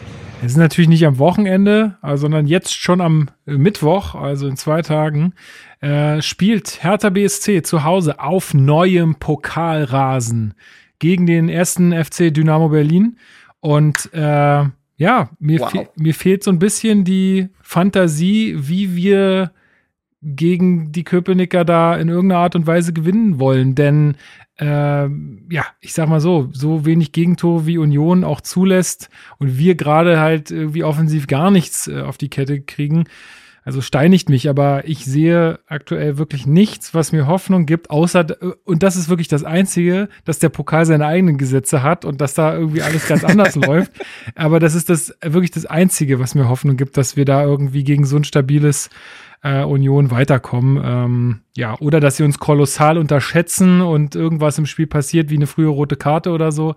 Aber mehr, pff, keine Ahnung. Steven, du bist hier der Optimist, was äh, so ein Derby angeht. Ich möchte gerne von dir wissen, was glaubst du, wie wird das Spiel laufen und äh, warum gewinnt Hertha? Das, äh, also das ist die richtige Fragestellung, beziehungsweise die richtige Aussage auch am Ende. Ähm, ich glaube natürlich, dass Hertha BSC dieses Spiel gewinnt. Ich gebe dir aber recht, dass ich auch am Samstag während des Spiels dachte so, uiuiui, das wird schwierig. Auf der anderen Seite, das haben wir auch noch extremer nach dem Mainz-Spiel gedacht und dann kam das Spiel gegen Dortmund. Also dieses fragile Gebilde, was, ähm, was Marc beschrieben hat eben, das geht ja in beide Richtungen. Und wenn es gut läuft, dann ist diese Mannschaft ja durchaus zu guten Leistungen und auch eben sowohl spielerisch, aber auch kämpferisch zu guten Leistungen in der Lage. Ähm, dass Suazerda wieder dabei ist, wird uns sicherlich helfen. Ähm, und wie gesagt, also das Spiel gegen Dortmund, ich glaube schon, dass solche Leistungen auch am Mittwoch möglich sind, wobei man natürlich sagen muss, die Spielanlage von Dortmund ist für uns wahrscheinlich fast angenehmer als die Spielanlage von ähm, Dynamo Berlin. Insofern, es wird schwierig, aber natürlich gehe ich davon aus, dass wir dieses Spiel gewinnen und ich will auch ehrlich gesagt ähm, keine Leistung sehen, wie ich sie zweimal in der alten Försterei gesehen habe. Und das letzte Mal ist ja gar nicht lange her. Und ich finde schon, dass es da auch die Pflicht in gewisser Weise zu einer Wiedergutmachung gibt seitens der Spieler. Und ich hoffe, dass sie, dass sie das auch wissen. Ähm, aber es ist, es wird ein Spiel sein, was auch viel vom Spielverlauf abhängt. Du hast gesagt, ja. ähm, damals das Derby, was wir 3-1 gewonnen haben, ich glaub, ja, es war das 3-1 wo Union geführt hat, mhm. ähm, wo dann Andrich diese, diese rote Karte bekommen hat. Das hat uns natürlich in die Karten gespielt. Ähm, das muss man sehen, ne? wie, wie ist der Spielverlauf? Ähm, wie sind die Nerven auch bei den Spielern. Ja, aber Union ist natürlich ein sehr, sehr stabiles Konstrukt. Das sind wir aktuell nicht. Und wir müssen hoffen, dass ähm, an diesem Tag vielleicht auch mal ein bisschen was für uns läuft. Ähm, und dass wir die Offensive besser eingebunden bekommen, als das jetzt im letzten Spiel der Fall war. Weil das war, das war leider gar nichts. Ich weiß nicht, Marc, wie ist denn, wie ist denn dein Tipp aus taktischer Sicht? Ist lustig, weil ich habe jetzt zusammen mit Till Oppermann tatsächlich einen Artikel für den RBB geschrieben, der am Dienstag rauskommt, wo wir quasi eher für Union, ich für Hertha mal so relativ knackig runtergeschrieben haben, mit welchen Waffen man denn den Gegner schlagen kann. Äh, wurde relativ schnell offensichtlich, dass Union ein paar Waffen mehr im Arsenal hat als Hertha. Ach Quatsch, hör ja, das, auf. Um mal da transparent zu zeigen, ich habe den Artikel äh, auch ein bisschen um Stefan Jovetic herum gestrickt um dann auf, weil ich finde, auf der PK vom Wolfsburg-Spiel klang das so wie, ja, für Wolfsburg fällt er noch raus, aber Union, da ist er wieder da. Turns out, auch gegen Union wird er fehlen. Weshalb ich heute noch mal an den Schreibtisch musste. Ähm, das Interessante bei Union, was also was für Hertha interessant sein könnte, ist Union spielt dann mit einer Dreierkette und äh, dann äh, so einer Doppelsechs, also oder so einer Einer Sechs, die spielen in so einem 5-3-2 in dieser Saison und die kriegen diesen Raum zwischen Dreierkette und Sechser sehr schlecht geschlossen dieser Saison. Da hat auch der Abgang von Robert Andrich äh, sehr viel Schaden angerichtet. Diese Lücke kriegen sie noch nicht so gut geschlossen und genau dieser Raum wäre ja für den äh, Jovetic perfekt gewesen, weil er sich da ja pudelwohl fühlt in diesen Zwischenräumen. Das tun bei Hertha aber auch andere Spieler. Also ein Serda rückt gerne in diese Halbräume mit auf, ein Richter ist dort zu finden, ein Belfodil auch durchaus, Maoli da. Diese fluide Offensive, die ja Korkut mit diesem 4-2-2-2 erzeugen will, rein theoretisch, ne, wir gehen vom theoretischen Fall aus, kann sie in die äh, kann sie quasi äh, dann äh, kann das das Einfallstor sein in die Unioner Defensive und äh, darüber hinaus ist Union bei Distanzschüssen die Saison sehr ähm, anfällig. Darida, Serda, Richter probieren es ja gerne mal aus der Distanz. Mauli da auch vorm 16er sein Tor gemacht gegen Bochum. Who knows? Äh, also das sind so quasi die Schwächen Unions, die man durchaus bespielen kann. Dazu braucht man aber äh, eine gute Defensive. Union kontert sehr, sehr stark. Das, äh, die tun sich gleichzeitig dementsprechend sch äh, schwer mit Teams, die tief stehen. Andererseits will ja Hertha auch den aktiven, mutigen Fußballspiel äh, spielen. Gegen Wolfsburg hatte man am Ende ja auch 53 Prozent Ballbesitz. Ähm, dementsprechend bin ich sehr gespannt, wie sich der Ballbesitz verteilt und davon hängt, glaube ich, auch sehr ab, wie der Spielverlauf sein wird. Darüber hinaus bin ich einfach auch gespannt, mit welcher Attitüde Hertha in dieses Spiel geht. Wir erinnern uns, hin Liga Hinspiel, nach äh, was ja auch dadurch verloren wurde, dass Hertha nach diesem frühen Rückstand keinerlei spielerische Antwort mehr hatte. Und Freddy Bobic sich nach dem Spiel dahingehend geäußert hat, dass er gesagt hat, ich habe sehr viele Erkenntnisse gewonnen. Nach dem nächsten Spiel, das war das Augsburg-Spiel, stand ein neuer Trainer an der Seitenlinie. Das ist jetzt mal, auch wenn Korkut nicht ewig viel Zeit hatte, er ist jetzt seit dem 29. November erst da, bin ich mal gespannt im Direktvergleich, wie mutig und aktiv denn Hertha in dieses Spiel geht und wie die Idee mit Ballbesitz jetzt aussieht. Ich finde, wie gesagt, trotz der teils negativen Ergebnisse war bis auf das Main-Spiel immer eine Idee zu erkennen. Und das finde ich schon lobenswert. Ich habe mich ja damals im Hinspiel geäußert, dass ich sage, ich habe sehr viel, ich versuche immer sehr verständnisvoll zu sein. Wenn ich sehe, dass eine Idee da ist, die habe ich bei Paldadei beispielsweise im Derby gar nicht gesehen. Und da bin ich einfach mal gespannt, erstmal aus einer neutral sportlichen Sicht, ob das unter Cockwood anders sein wird. Und ansonsten, ja, braucht es einen Tag wie gegen Borussia Dortmund wenn man den, wenn man die Tagesform der letzten beiden Spiele äh, erreichen sollte, dann verliert man dieses Spiel. Ja. Korkut hat auf der Pressekonferenz, auf der mir unbedingt, äh, also muss ich auch unbedingt noch sagen, sehr gut gefallen hat. Also mhm. ich fand, das war ein guter Auftritt von ihm, sehr selbstbewusst. Und er hat auch gesagt, er, er sagt, er würde Geld draufsetzen, dass Hertha gewinnt. Klar, muss er auch sagen. Aber ich finde, das ist schon deutlich und ich finde, das strahlt ein gewisses Selbstbewusstsein und eine, ähm, ja, eine Siegermentalität aus. Und ich finde, das, das äh, finde ich gut, das will ich öfter sehen. Und vielleicht äh, ist es ja auch was, was er der Mannschaft damit so ein bisschen äh, weitergeben kann. Und äh, also, ja. Schauen wir mal, was da Mittwoch passiert. Wir haben uns schon äh, verabredet, also ihr bekommt auch am Donnerstagabend eine Folge von uns. Ähm, da könnt ihr euch schon drauf freuen. Da gehen wir dann an die, äh, in die Analyse zu diesem Spiel. Ähm, ja, gibt es sonst noch irgendwas zu dem Spiel zu sagen? glaube nicht. Wir brauchen Vielleicht ist ein weicher Faktor, aber uns liegen auf jeden Fall Derbys ohne Zuschauer oder mit sehr wenig Zuschauern, in dem Fall mehr als Derbys vor voller Hütte. Ja. Das ist ja vielleicht auch ein, ein Punkt. Und Derbys im Olympiastadion liegen uns auch mehr. Ja, als Derbys in der Försterei. Äh, äh, Taifun wurde auch gefragt auf der Pressekonferenz, ob er Angst hat, dass die 300 Unioner da irgendwie mehr Stimmung machen als äh, die restlichen Hatana da im Stadion und er sagte, das werden also? unsere Fans nicht zulassen. Und das möchte ich bitte auch am TV dann hören. Ja, also. Wer hat denn das gefragt? Irgendein, weiß ich nicht, keine Ahnung. Nicht. Wahrscheinlich irgendjemand, War der nicht die, gleich wohnt. die erste Frage. Ja, ja, weiß was ich. Egal. Gut, also wir werden gespannt auf dieses Spiel schauen und es am Donnerstagabend für euch analysieren und dann mit einer neuen Folge am Start sein. Äh, ich würde sagen, aufgrund der Zeit auch, wir machen den Podcast hier mal zu, außer ihr habt jetzt noch ein wichtiges Thema. Nö. Ähm, nö. Gut. Na, für alles andere ist ja noch Platz am Donnerstag. Das ist ja eine so. außergewöhnliche Woche sozusagen.